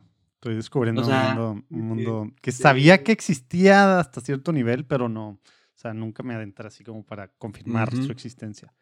Sí, o sea, aquí existe todo, evangelios apócrifos, cartas de los, de los Oye, papas ya de Kylo Wars. Ren sí está súper psico- psicoanalizado, ¿verdad? Está súper bien hecho, Kylo Ren. No, digo, de, de tu parte. Ah, sí. Ya. claro, claro. Sabes sus intenciones, el porqué de que esto y lo otro. Yo ni me acuerdo qué hizo, nomás me acuerdo que salió en la última de la última. Digo, la primera de la última, ya ni sé cuántos takes. Salió en las tres de las últimas. Bueno, Pero pues entonces eh, me dedico a eso de la sombra del imperio y aparte tengo, o sea, tenemos... Oye, otro y, eso para, para, para entender, ¿te dedicas? Quiere decir, tú eres el que ¿qué hace ahí, tú eres el que habla y responde, tú eres el que investiga, tú eres el que anima, ¿tú qué haces de eso? Básicamente en la sombra del imperio me dedico a hacer edición, entre otras cosas. Ahí es más que nada lo que hago, ¿no? O sea, Aparte de tú no que- hablas, tú no respondes, tú no convives, digamos, con el público en este tema de las preguntas y respuestas y en todo este rollo. Ahí no. Pero tenemos otro canal que se llama La venganza de los Electorals Pop. Vaya nombrecito. Y ese, ese canal es más que nada de cosas, ya diferentes cosas. Entre ellas, lo que más hablamos es Marvel. Mm. Pero, por ejemplo, de que sale el tráiler de Space Jam 2 y el tráiler estaba atascadísimo de easter eggs a más no poder, que salían cosas de Game of Thrones, salían cosas de, de Batman y cosas así. Wow. Y literal me así hicimos un video de todo lo que no viste del tráiler, ¿no? O por ejemplo, si sale en su momento que salía The Voice, hacíamos toda la explicación de The Voice, explicábamos quién era tal personaje y así. Y en ese canal sí soy el que narra, no escribo tal cual, Mm. alguien más se encarga del guion, yo narro y pues aparte aporto ideas, ¿no? En, en todos los canales todos aportamos ideas. ¿Y eso es algo Este- propio en la que tú eres como socio o eres contratado como en el imperio? ¿Cómo funciona eso en este rollo? Estoy contratado, es, es un trabajo tal cual. O sea, un trabajo te- y te pagan, ¿es una cosa fija o depende de los que te, de los que te, de los que ven los, o sea, cómo funciona eso? Porque te digo, hay mucha gente que está de que cómo que haces esto y que vives de esto. En- adentra, adentra, adéntranos en este mundo. Pues realmente eh, mi forma de trabajar es la es fija, ¿no? Mm. O sea, cada mes eh, mi jefe recibe diferente cantidad de dinero de parte de YouTube. Ah, ok. Entonces, es importante. YouTube paga a estos canales por la cantidad de views que tienen y por patrocinios y otras cosas que logran tener, ¿verdad? O sea, sí se convierte en un negocio rentable. Y es muy variable. Es que es muy variable. Para muchos sí es rentable, para otros no. Es que es muy variable porque depende de cuántas vistas tienes, depende de, de cuánto duran tus videos, depende de ¿Cuánto dónde. tiempo retienes a la gente viendo? cuánto tiempo retienes a la gente viendo, depende de, de dónde te están viendo y depende de, de qué, qué época del año es y depende de qué se trate tu canal. Todo eso varía en cuánto te paga YouTube. Wow, suena, suena muy interesante el algoritmo. está muy, está muy interesante porque de hecho, o sea, mi amigo de los videojuegos al inicio le pagaban muy mal porque su categoría, como quien dice, YouTube, este, distribuye como, digamos, tengo 100 pesos para todos los que hacen de videojuegos, ¿no? Mm. Y pues a mi compa, a pesar de que hacía análisis súper, súper de hardcore, de, de, de, diseño de videojuegos y todo eso, lo encaretaban o lo catalogaban en el mismo lugar que todos los que simplemente se graban jugando videojuegos y lo suben. Mm. Entonces, mm. para YouTube hay muchísimos de videojuegos, no le importa lo que hagas. Y así. Pero por ejemplo, en mi caso, que de hecho es curioso porque mi canal, aunque no tenga, aunque no tenga muchas vistas, este, si tuviera las vistas que mi amigo tiene, porque mi amigo tiene muchísimas vistas, yo ganaría bastante bien, porque YouTube ahí me tiene catalogado como educación. Mm. Y ni siquiera sé si tenga como una categoría de religión. Entonces eso es más como segmentado todavía. No hay tantos que hablen de eso. Pero a la vez es más difícil llamar la atención con un tema. ¿A poco Star Wars es más atractivo que cosas del Espíritu Santo?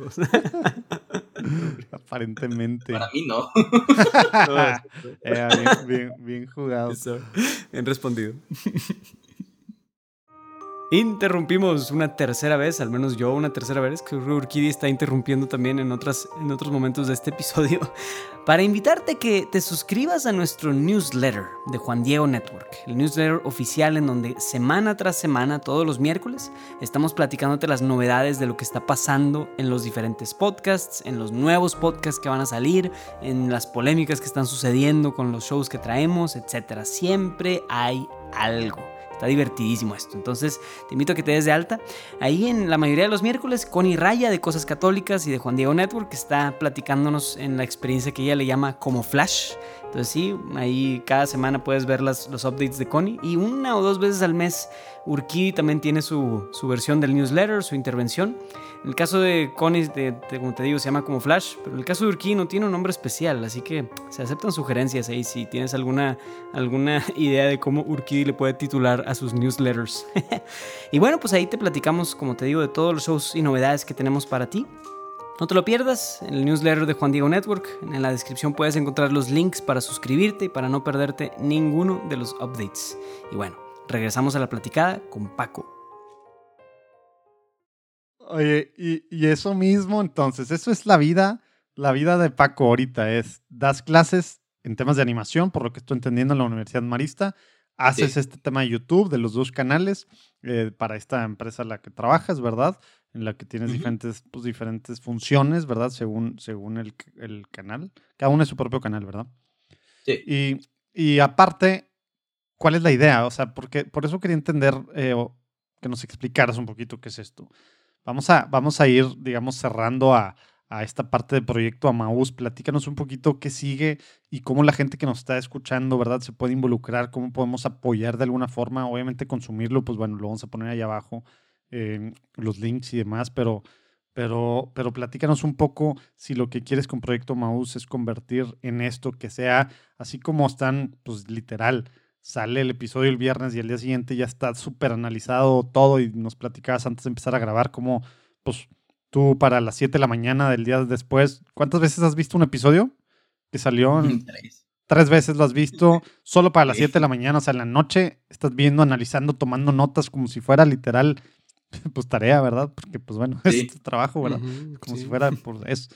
Eh, tu idea y, bueno, acá hay gente pues viendo lo que tú piensas o bueno, lo que el canal piensa sobre esto, lo que están desentrañando sobre lo que hay detrás de por ahí va la línea de Proyecto Maús para, para el mundo católico. ¿A quién va? Platícanos un poquito más, porque ya nos, ya nos, nos explicaste, digamos, el génesis de Proyecto Maús, el tema del StartTube, de, de cómo veías tú qué cantidades de cosas en, aprender tú para mostrar un poquito más allá, que no hay un, pleito entre la fe y la, y la razón o la ciencia, ¿verdad? Pero ahorita... De hacer sentir arder el corazón o así. Toda esta parte, ¿verdad? Ahorita, tres años después y al mismo tiempo estar con, este con estos dos canales, ¿verdad? ¿Por dónde ves el caminito y cómo crees que, que la gente, pues no sé si sea de esto de edades, los jóvenes, ¿verdad? Eh, o pues, no sé quiénes, quiénes vean este tipo de, de, cosas en YouTube. Yo, gracias a Dios, no tengo esa, no, no me meto mucho a YouTube y lo digo en el buen sentido, espero que no te ofendas, Paco. este, pero, pero, platícanos, ¿qué, qué, qué estás viendo tú como qué, qué proyecto Mouse puede llegarle a las nuevas generaciones, qué forma, etcétera, comparando con, pues, con los dos canales, ¿no? Yo siempre he buscado, eh, es gracioso, yo siempre he buscado una forma creativa, por así decirlo, de, de que se dé el mensaje o que se evangelice. Mm. Porque, por ejemplo, eh, no sé, yo creo que mucho, mucho del problema en, en, muchos aspectos religiosos es que la gente dice, ay, está pegando, no sé, TikTok, vamos a hacer TikToks con bailes de, de religión y así. A mí, a mí personalmente no me agrada este, la idea. Somos tres. Porque, no sé, o sea, se me hace como muy fuera de lugar, ¿no? Yo creo que hay formas de. de. Ahora sí que. que.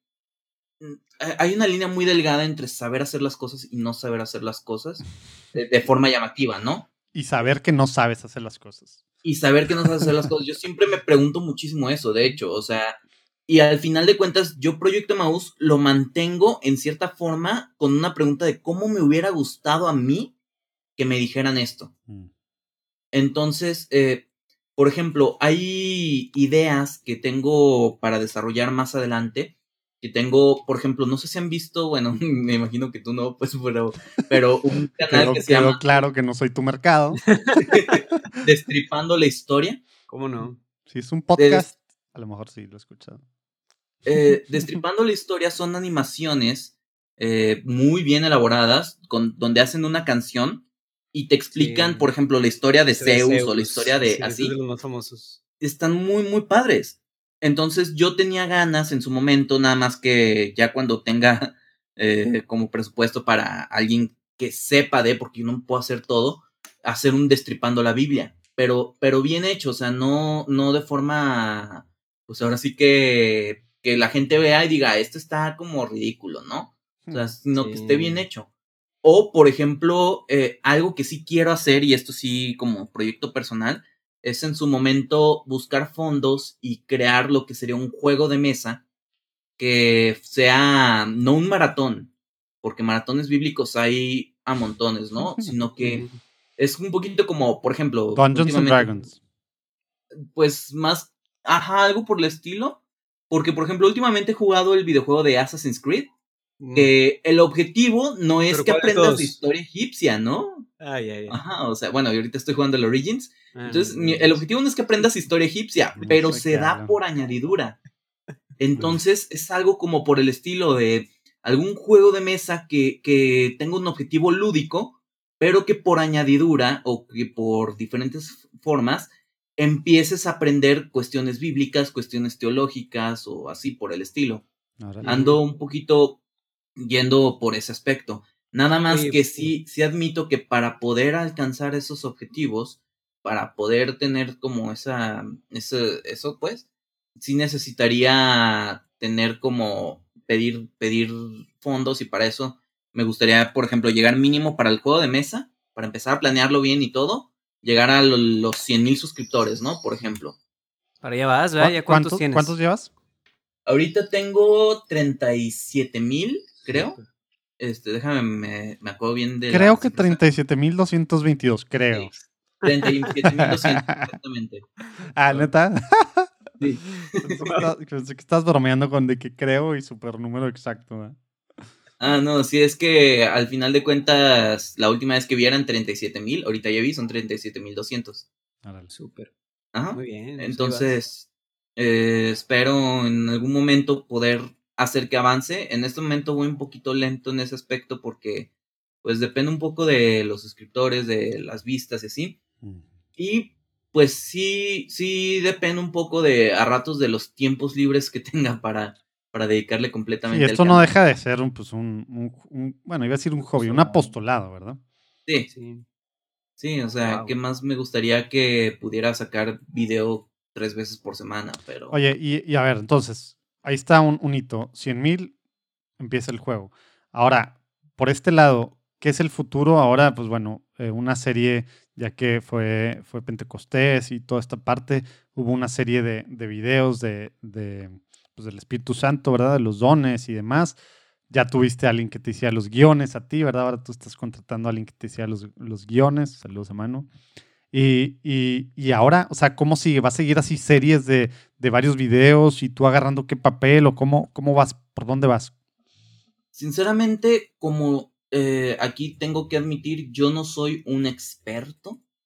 Yo normalmente lo que voy haciendo es, voy haciendo videos de los temas que, que voy como investigando, ¿me doy a entender? Uh -huh. eh, sí, ese de los dones lo hice para Pentecostés, de hecho todavía no alcancé a hacer los siete, me faltan dos que necesito uh -huh. sacar.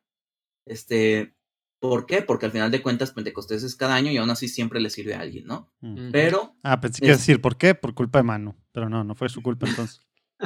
no, fue culpa de muchísimas circunstancias. Este, porque, estoy, por estoy ejemplo, molestando a Manu nada más. porque, por ejemplo, ahorita necesito que ahorrar un poquito porque, ah, digamos que se me trabó un plugin que necesito para hacer los videos y necesito mm. comprarlo y así, entonces ando un poquito con eso, ¿no? Mm. Pero, por ejemplo, este, eh, ando investigando un poco de, de temas que según yo son comunes como el yoga o como los fondos de la iglesia, que son como de interés común Uh -huh. que, que, siento que es interesante hacer un video de eso diciendo, no, oigan, o sea, la iglesia, por más que quieran atacarla, uh -huh. sigue siendo la institución que más, que más proyectos altruistas apoya, ¿no? Yeah. O sea, uh -huh. eh, entonces... Entonces vas allá como que temas que le importan a la gente de hoy, que a lo mejor, pues bueno, pues sí hay algo de respuestas por ahí, pero no de una forma clara, atractiva, así como puede ser eh, pues en YouTube y con animaciones y como demás. Sí vi, pues tú me pasaste, ¿no? Luis Diego creo, no me acuerdo si fue mano. Sí vi algunos de los, de los videos de, de YouTube tuyos eh, que me pasaron el link. Y, y, pues sí, digo, sí, sí, sí, sí está padre tanto el contenido atractivo y demás, como pues este rollo de que aparezcan uh -huh. de repente pues no sé ya ni cómo se dice, ¿verdad? Estas animaciones o estas diferentes cosas que se mueven. oye, oye, y, la, y la parte de la parte de hace rato dijiste evangelizar. O sea, ¿tu idea sí es evangelizar o es más formar? O sea, ¿cómo, ¿dónde está esa línea? Mm, fíjate que ah, está muy, muy delgada en mi opinión. Yo creo que, que mucha gente ya está, por así decirlo, y estoy haciendo comillas aunque no me puedan ver, este, evangelizada. Uh -huh. El problema es que le falta la información. Uh -huh. Entonces, al no tener la información, creen que no está respaldada o que no. Yeah. Diferentes cosas.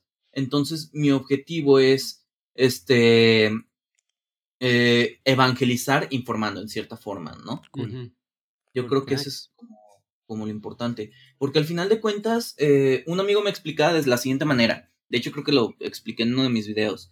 Imagínate que a un niño le duele la cabeza y su mamá le dice, mira, tómate esta pastilla mágica y con esta pastilla mágica ya, ya se te va a quitar el dolor de cabeza, ¿no? El niño a los 18 años no va a creer que la pastilla que se toma para quitarse la cabeza es mágica no va a entender todo el proceso químico ni nada. Algunos están pensando en chochitos y dicen que sí, sí siguen creyendo más allá de los 18 años. Y si son, si son mágicos. broma, broma, no se enojen los que uh, temas alternativos, homeopatía, no se enojen, estoy molestándolos tantito. Perdón, ya. Síguele, Paco. Pues no, bueno, no, me puedo eh, aguantar con eso de la pastilla, ¿verdad? Porque ya ves cómo se pone. En cuestión de alopatía y todo eso, eh, al final de cuentas saben que hay algo químico, ¿no? Que hay algo ahí. No saben exactamente qué, pero saben porque saben que algo por el estilo, ¿no? Uh -huh. El problema uh -huh. es que la mayoría de los católicos aprende en el catecismo eh, te teorías o, o, información teológica correcta, uh -huh. pero que, que, al final de cuentas se queda una explicación como a medias porque es información es para, para, un niño niños. de 8 años. Para un niño de 8 años, 10 años. Sí, porque y... lo, lo, último que, que, estudiaron, ¿verdad? Fue en el catecismo al hacer la primera comunión y ya va. Exacto, la mayoría de la gente no, no investiga de su fe después de eso. Y sinceramente, aparte de que la gran mayoría no pone atención a misa, eh, los sermones que hay en, en los templos no cuentan como formación. O sea, sí, sí es muy importante, es importantísimo ponerle atención y hay sacerdotes con, con mensajes muy, muy importantes, pero sigue sin contar como, como formación de tu fe y tu espiritualidad, porque, porque ningún sermón realmente se van a poner a decirte, ah, es que realmente la Biblia no es nuestro único método para conocer la verdad. Aparte tenemos el magisterio y tenemos este, todo eso, ¿no? O sea, y tenemos la tradición, realmente no se ponen a decir eso, se ponen a, hacer reflexión de las citas bíblicas y de hecho incluso eh, en sus orígenes, que cuando la mayoría de la gente no podía leer, ir a misa era su forma de aprender de la Biblia, ¿no? Pero, pero no, no investiga la gente más allá de su propia fe. Y ahorita que estamos en una época donde todos tienen información a la mano, demasiada información, y cuando digo demasiada, es que hay mucha mala información, eh, es necesario poder informar y poder hacer que la gente comprenda, ¿no? Y esto, vámonos de, de lo más este, absurdo, ¿no? O sea, eh, ya ni siquiera hablemos de temas tan complejos como la Biblia o la religión. Hablemos, ni siquiera, o sea, vamos un grado al, al tema del COVID. ¿Cuánta mala información hay por todos lados, no? Mm. Y eso, y eso es, es peligrosísimo, peligrosísimo. Y, y vámonos a, a, un grado más absurdo todavía, de que de la nada dicen, ah, sí, o sea, ya en, en lo que sí me dedico al 100% del día a día, ah, sí, es que va a aparecer una nueva película de tal, de Star Wars de tal cosa que es súper falsa la noticia. Si eso existe en, en noticias tan absurdas e insignificantes como las películas o como los videojuegos que puedan salir, que no va a salir falso sobre cuestiones importantes como ciencia o como religión. Entonces yo de la nada veo grupos de, por ejemplo, en el de maestros de, de que estoy, porque pues muchos son artistas y la mayoría de los artistas, según lo que he conocido, son muy antirreligión. Ah. Realmente lo malo es que muchos también se cierran al, al, al, al diálogo pero yo veo, e, yo veo sus conversaciones y digo, estás mal, o sea, o sea, o sea, no, no porque no quiera creer lo que tú estás diciendo, sino porque los católicos no creemos en lo que tú estás diciendo que creemos. Tenía un profesor en la universidad que decía, es que el católico cree que venimos aquí a sufrir y yo, no, ¿quién te dijo eso? no, nadie, ningún católico bien formado cree eso, ¿no? Y el problema es que vivimos en un, en un país, mínimo aquí en México, que más que, que católico o religioso, yo creo que es un país fanático. Y eso también es muy peligroso, porque llega a cuestiones que no son fe, sino que son superstición. O sea, llegamos a, a hacer de nuestra propia fe una superstición de la cual incluso nuestra religión condena. Porque, por ejemplo, no entienden que una cruz es un recordatorio o algo por el estilo, ¿no? O sea, no es un amuleto de que me va a ir bien porque tengo la cruz. Bueno, pero, pero las, ¿cómo se dicen? Los escapularios sí son un detente contra el COVID. Ay, Dios. Broma. Interrumpida más de mi parte. Y bueno, te decía hace un par de, episodios que lo grabé así en un aeropuerto y demás, y un Roy Dajal, y, fue del voto católico que te, presentaba un episodio que grabamos Rafa Piña y yo en Tómatelo a la ligera. Te pedía tu ayuda. ¿Conoces a alguien? Organización, asociaciones, congregaciones, empresas que quieran que necesiten tener un podcast, que necesiten servicios de comunicación, de marketing en español o en inglés para atraer y conectar con latinos. Vamos a, vamos a empezar a, pues a salir a vender. Necesitamos dinero, ¿verdad? Necesitamos dinero para sobrevivir, para poder seguir con esta misión. Y vamos a salir a vender. Estamos haciendo cosas padrísimas podemos armar una cita, una junta con quien tú creas, director de comunicaciones de tal arquidiócesis, o este de acá, del Ministerio Hispano acá, o tal non-profit, o tal lo que sea. Bueno, les puedo enseñar varias de las cosas que hemos hecho, de, los diferentes formatos de podcast, cómo está grabado, cómo está la calidad de, de edición, el contenido, etcétera, y todo el proceso desde la ideación, creación, viendo a qué audiencia se le quiere llegar, qué queremos lograr, desde todo el proceso. ¿Para qué? Para realmente poder usar este medio que está creciendo tremendamente y que aparte tiene un impacto grandísimo en, pues digamos, en las mentes, en los corazones de las personas, porque, porque comparado contra video, comparado contra anuncios en redes sociales, tiene mucho más impacto, casi 4 a 1, según muchos estudios, porque la gente que está escuchando, así como tú, pues estás haciendo otras cosas físicamente, mecánicamente, entonces se te queda más y muchos estudios que puedo hablar ahí. Pero bueno, los adentramos en todo el proceso de hacer un podcast o también manejamos, por ejemplo, el periódico en español de una arquidiócesis importante, la arquidiócesis de Detroit en Estados Unidos, y así diferentes cosas. Hacemos temas de animación, videos también para, para algunas, bueno, para la misma arquidiócesis de Detroit, también para, para Family Theater Productions en Los Ángeles, etcétera, etcétera. Muchas cosas, pero enfocado en crear contenido bien pensado para evangelizar, para formar y producirlo con la más alta calidad escríbeme a jm.juandiegonetwork.com si conoces de alguien o pasarme el contacto o alguna idea, ¿no? Para, para saber cómo llegar. A lo mejor tú estás en, en tal lugar y tienes buenas relaciones para algo.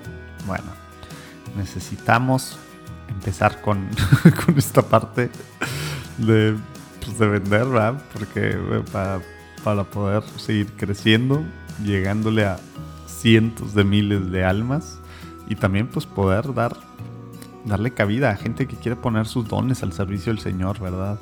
Y poder evangelizar y todo a través de algo como lo que estamos haciendo en Juan Diego Network. Entonces, pues ya sabes, idea, contacto, relación, cualquier cosa, escríbeme a jm.juandiegonetwork.com. Regresamos a la plática con Paco. Y, no, y es eso, o sea, lo peor es que el presidente y, y Televisa te venden esas ideas con, con esos diálogos o con la Rosa de Guadalupe, que, que lo único que hace, en mi opinión, es perjudicar la misma religión católica. Pues sí. Porque, porque alimenta todo eso que al final hace, hace que, que la mayoría de la gente crea que la religión católica es algo que no es. Y que cuando te pones a leer el catecismo dices, pues no, realmente la religión no es lo que creía, ¿no? Dicen, es que los católicos deben de odiar a los homosexuales. Oye, lee el catecismo. Claramente el catecismo dice que nadie debe tratar mal a, nadie, o sea, ni al homosexual ni a nadie, ¿no? O sea, hice todo un video al respecto de eso, precisamente porque, porque hay mucha gente que, que tiene ideas muy malas, tanto católicos como no católicos. Entonces, es un poquito de, de lo que trato de colaborar con mi granito de arena. por eso, pues qué cool por eso siento que muchas veces informar es evangelizar. No, y, y, la forma, ¿verdad? Porque, porque puede ser contenido que está formando, pero precisamente como no hay algo así, digamos, la forma en la que lo haces atractivo y demás visualmente y pues también tema auditivamente y demás, pues eso es lo que evangeliza también, ¿verdad? Porque el mensaje de otra forma es como está llegando, ¿verdad? Si fuera a lo mejor la imagen del sacerdote viejito predicando el mismo contenido, tiene diferente efecto a esto que, lo estás vistiendo para las generaciones de ahora y que por ende llega más, ¿verdad? Y en un formato francamente muy original. O sea, de veras, puntos para ti en eso, de veras. Muchas gracias. No, y es que aparte de eso, lo que busco es este abrir, abrir este puertas, porque también hay muchísimas personas que, que se dedican a cerrar puertas, ¿no? Por ejemplo, uno de los guiones que me, entregó Manu el otro día mencionaba un chiste como burlándose de todas las personas que agarran a su perrito y casi casi los tratan como un hijo, que yo sé que no es correcto, no es nada así, pero no me voy a burlar de esas personas, porque lo único que haces es que en cuanto tú le das una negativa a las personas, es que se cierran. Y por ejemplo, el, otro día una amiga me preguntó algo muy que siento que lo preguntó más por molestar o algo así, pero yo le di la respuesta como, como es, ¿no? De, de, a ver, no entiendo, ¿por qué si, si masturbarse es pecado, este, y, y la inseminación artificial es pecado? ¿Por qué masturbar reces para, para inseminarlos y hacer más carne y comer de esa carne no es pecado? Yo, así, no voy a dar la explicación aquí porque fue una explicación como de 15 minutos porque me preguntó como, o sea, aunque ella relacionaba todo con un solo concepto, para mí era como me preguntaste como siete cosas diferentes en esto sin que te estés dando cuenta.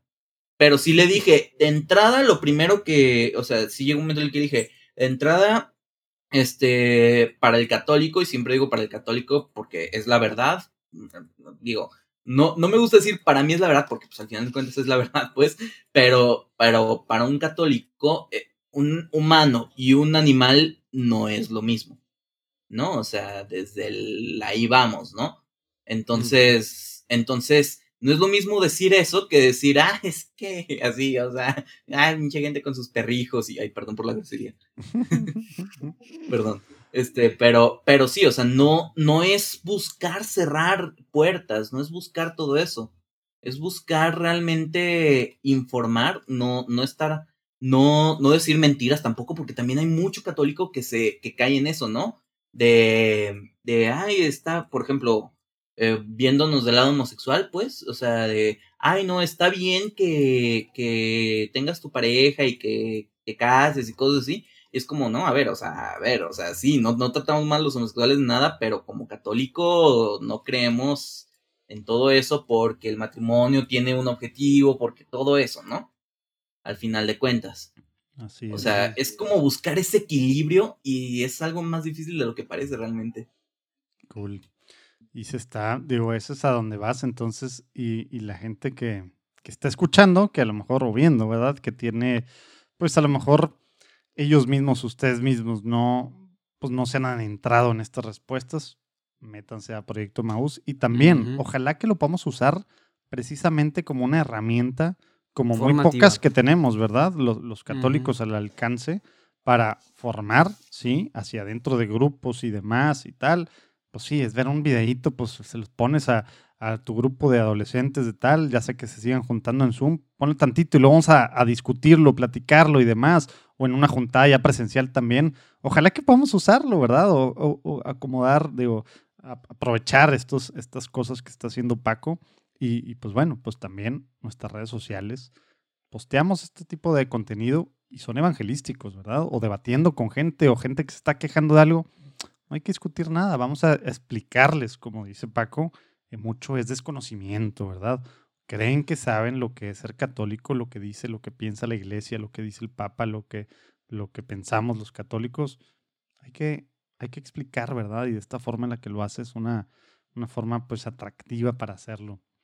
Oye, pues padrísimo, Paco. Oye, dije que ya iba a ser este el último tema, pero me, entró la duda y yo soy, yo soy muy curioso, no, no puedo aguantar con estas cosas.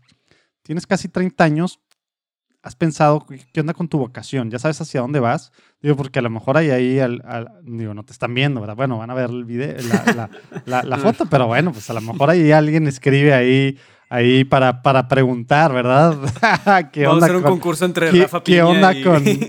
Sí, a ver, si, si, están así ya pegados a los 50 años, bueno, Rafa Piña, pegado a los 30, a los 30, pues bueno, Paco. Paco. No, ya, ya en serio, sabes por dónde vas, eh, has discernido un poco tu, tu llamado, tu, tu, vocación, ¿En qué, ¿en qué va Paco?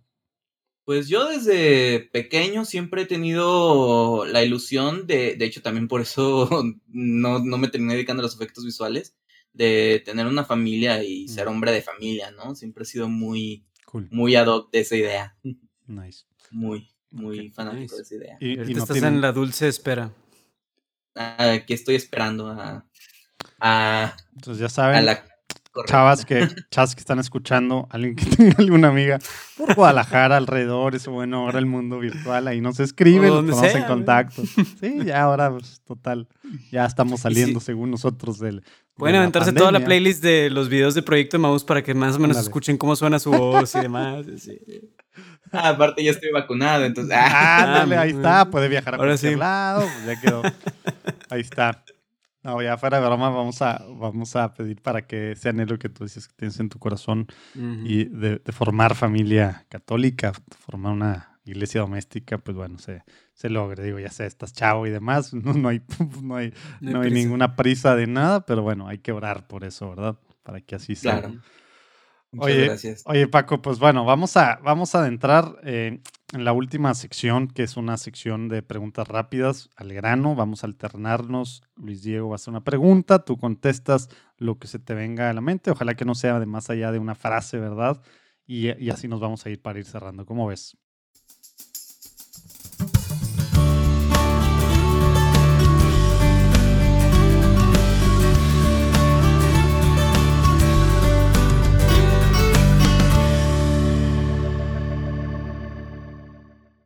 Excelente.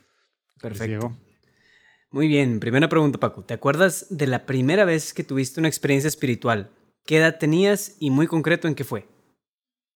Fue a los 14 años en un retiro que se llamaba Sigue al Líder. Wow. Wow. Oye, ¿qué fue? Eh, fue una oración, o sea, yo ya, yo ya estaba con, en el camino de Dios Mm. Pero ahí fue como la primera vez que yo realmente le dije a Dios, sí, yo me entrego, me entrego mi vida a ti. Mm. Wow. Nice. Oye, ¿tienes, ¿tienes un santo patrono? ¿Un santo mm. favorito? realmente, realmente no, soy muy... No sé, me agradan varios, entonces... ¿Tipo quién? ¿Quién te agrada mucho? Por ejemplo, me agrada mucho San Francisco de Asís me agrada mucho este San Román Adame, que de mm. hecho es el santo patrono de mi, de mi grupo de, que es así que es CJC, que es un mártir mexicano, de hecho. Oh, ya. Súper. Y mm, bueno, siguiente es, ¿qué significa para ti, Paco, ser católico hoy en día? Voy. Ay buscar ser coherente lo más que se pueda y al final de cuentas, aunque la iglesia es un hospital de santos, y no es un hospital de pecadores y no un museo de santos, eh, buscar tratar de sanarte cada día más. Nice. Muy bien. ¿Hay algún, alguna oración que te guste orar, rezar seguida que nos puedas compartir? Cortita, larga, no importa. Si está muy larga, igual nomás di qué oración. Mm, pues yo soy muy de rezar el rosario realmente y mm. no tengo ninguna oración muy, muy, este, como favorita, por así decirlo. Yo soy muy libre, o sea, en aspecto de que cuando quiero orar, eh, oro pues más de forma directa, no tengo como una oración tal cual. Free flow. Free flow. Espontáneo. Mm. Nice. Ok, Paco, ¿algún tip práctico que nos quieras dar para vivir mejor como, para llegar a ser santos más bien hoy en día en nuestra sociedad, en un mundo lleno de YouTube y de Star Wars y de otras cosas? Yo creo que lo mejor que puedes hacer, y lo digo ahorita que, que, es algo que estoy buscando en este momento de mi vida, es vivir en comunidad. Mm. Porque solo está muy, muy difícil. Agree. Muy bien. Súper. Oye, un libro te haya causado gran impacto que puedas recomendarle a todos los que están escuchando en este momento? Uh, ah, yo así de, uff. Ah.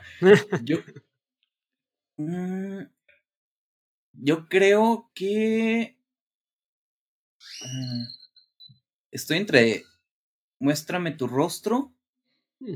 o la misma a mí me fascinó así me fascinó lo que es este la cena del cordero Así me encanta uh, ese libro. Scott Hahn. Súper bien. Y sí, es que Scott Hahn escribe de una forma súper sabia, pero a la vez súper mundana, por decirlo. O sea, Aterrizada. Ajá, o sea, alcanzable. Sí. Sí, sí, sí. Ah, ya yéndonos un poco más, este, mundanamente, yo soy súper fan y amo con locura y pasión desenfrenada lo que es la saga de las crónicas de Narnia. Que al final de cuentas... Tampoco tan tienen- mundanamente te fuiste. Sí, ¿verdad? o sea, es- cristiano, fondo cristiano en todo. Ajá, o sea, tienen un fondo cristiano completamente. súper bien. Nice. Em, ya, ya quiero que mis hijos tengan un poquito más de años para, para volver a leer y leerlo con ellos. Nada más Es el final sí. es como Bueno, un poco traumatizante. llor- llora- que lloren un poquito ya. Sí, es que, pues es que está chida la idea, realmente está muy padre la propuesta, pero si te, si te, no, no te lo esperas. Ujú. Y muy buenas obras. De, a ver cuándo también les, pon- les, les lees a tus hijos a Scott Hahn, Urquidi. Así que eso va a tener que esperar un ratito par- un poquito más. ok. Eh, Paco, te- ¿alguna intención por la que te gustaría que pidiéramos? Digo, está incluido de cajón lo, de, lo, lo del crecimiento del proyecto de Maús, de los 100 mil suscriptores. También el que llegues a, a- el anhelo del- de la familia y que llegue ahí Que, alguna... que de aquí salga alguna- alguien. Sí, alguna de que aquí salga alguien. ¿Pero alguna intención especial, Paco? Yo creo que especialmente en este momento por todas las personas que, que están sufriendo esas dudas y que están aleja- alejándose del camino de Dios por alguna situación realmente. Todas esas personas que, que no están encontrando un camino hacia dónde seguir a Dios. Mm, Órale. Pues vamos a estar Súper viendo bien. por eso. Oye, y, también, bueno, esperemos, digo, ya hemos platicado y esperemos seguir platicando y, y que haya ahí algunas, pues algunas formas en las que haya algún futuro colaborativo de alguna, no sé, de alguna forma, Juan Diego Networking y, y Paco. Pero bueno, Dios, Dios irá mostrando por dónde y, y esperemos que en alguno de los próximos proyectitos en videos podamos, pues podamos, pues contratarte y empezar a ver qué onda con ahí, ¿verdad? Pero bueno. Oye, pues antes de, antes de despedirnos, aparte de, de que los que están escuchando, ya saben, allá abajo pueden escuchar, digo, pueden ver los links a, a las, pues no nada más a- al YouTube, ¿verdad? Pero a las cuentas de, de Paco en redes sociales. Algo que no dejamos que se nos vaya ningún invitado aquí, así como si fuéramos agentes de seguro, la única forma en la que podemos seguir platicando con más personas. Recomiéndanos por favor a dos personas que tú creas que están haciendo algo padre para extender el reino de Dios aquí en la tierra y con los que podamos platicar en este espacio, Paco. ¿A quién se te ocurre que puede ser una buena víctima aquí de Platicando en Católico? Pues yo este, recomiendo de entrada a, a Roy Pérez, así se llama, en Instagram. Roy Pérez 17. Ujú. Creo, Y creo que ya hay varias recomendaciones de Roy. Vamos a tener que, bueno, por aquí creo que tengo por ahí en algún lado en su WhatsApp. Sí, realmente está muy, muy padre lo que, lo que Roy Pérez hace, la verdad. Y... mm, ah, es que tenemos los mismos círculos sociales, entonces siento que- Ay, sí, los mismos, pero diferente ciudad. Entonces, tú estás en otro, en otro círculo geográfico.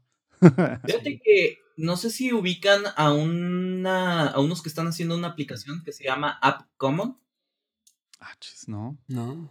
App Es una Common. aplicación, le- les voy a explicar, es básicamente una aplicación que es, lo voy a decir de esta forma, aunque se escuche feo, pero es un Tinder católico. Ok. Pero porque se Wow. escucha feo, pues qué bueno. Su frase Bueno, es conectamos creo. mujeres y hombres católicos solteros. App Common. App App Common, Common. déjeme. App como aplicación, guion bajo Common como común. O sea, con doble M y todo. Ajá, Ah, me encontré que ahí van a ver. Ah, la página. el-. Ajá, en Instagram, ahí, ahí está. Ah. Entonces, se me hace muy interesante la idea. O sea, es- Eh, según yo, todavía no tienen muchísima, muchísima como, como cobertura, por así decirlo. Entonces, Bueno, entonces, chavas que están escuchando esto, ya saben, un canal directo para llegar a Paco es App Common. Eh, Dense de alza y ahí llegan con, con Paco. no, y es que aparte se me hace muy interesante porque, porque cada semana están trayendo a alguien que haga un live diferente con diferentes temas. Wow. Mm, Órale, qué cool. Nice, pues ahí está. Pásanos el contacto para, para platicar. bueno, Roy, gente de App Common, vamos tras ustedes. Vamos por ustedes. Oye, Paco, pues muchas gracias por, por acompañarnos este tiempo, este espacio. Buena platicada, vamos a estar pidiendo por ti, por tus intenciones y, y pues bueno, pues ojalá que, que muy pronto podamos, podamos ver ese juego y, y, que realmente los que están escuchando, viendo esto, puedan aprovecharlo para formarse, para empezar, cada uno de nosotros, que es una tarea de toda la vida, que estamos llamados como católicos a tener siempre en cuenta y no se terminó en el catecismo, pero también, pues, evangelizar. Hay que aprovechar, hay pocas cosas y luego nos quejamos que no hay cosas católicas mm. atractivas, padres. Bueno, aquí está lo que está haciendo Paco, está padrísimo. Ojalá que lo podamos usar. Y también de esta forma, pues estamos ayudando al, primer objetivo, ¿verdad? Nos, nos sirve a, nosotros para poder llegar a tantas almas que a lo mejor pues, no saben que esto existe. Estamos ayudando a, a pues, a al Señor, ¿verdad? A extender su reino acá, a llegar tantas almas y pues seguir el caminito de Paco, también creciendo con este apostolado. Paco, gracias por tu tiempo. No, muchísimas gracias a ustedes. Estaremos platicando entonces. Y bueno, oigan, todos los que escuchan, Luis Diego, todos los que están escuchando, nos vemos el próximo lunes. Sobres. Dios los bendiga. Adiós, amigos.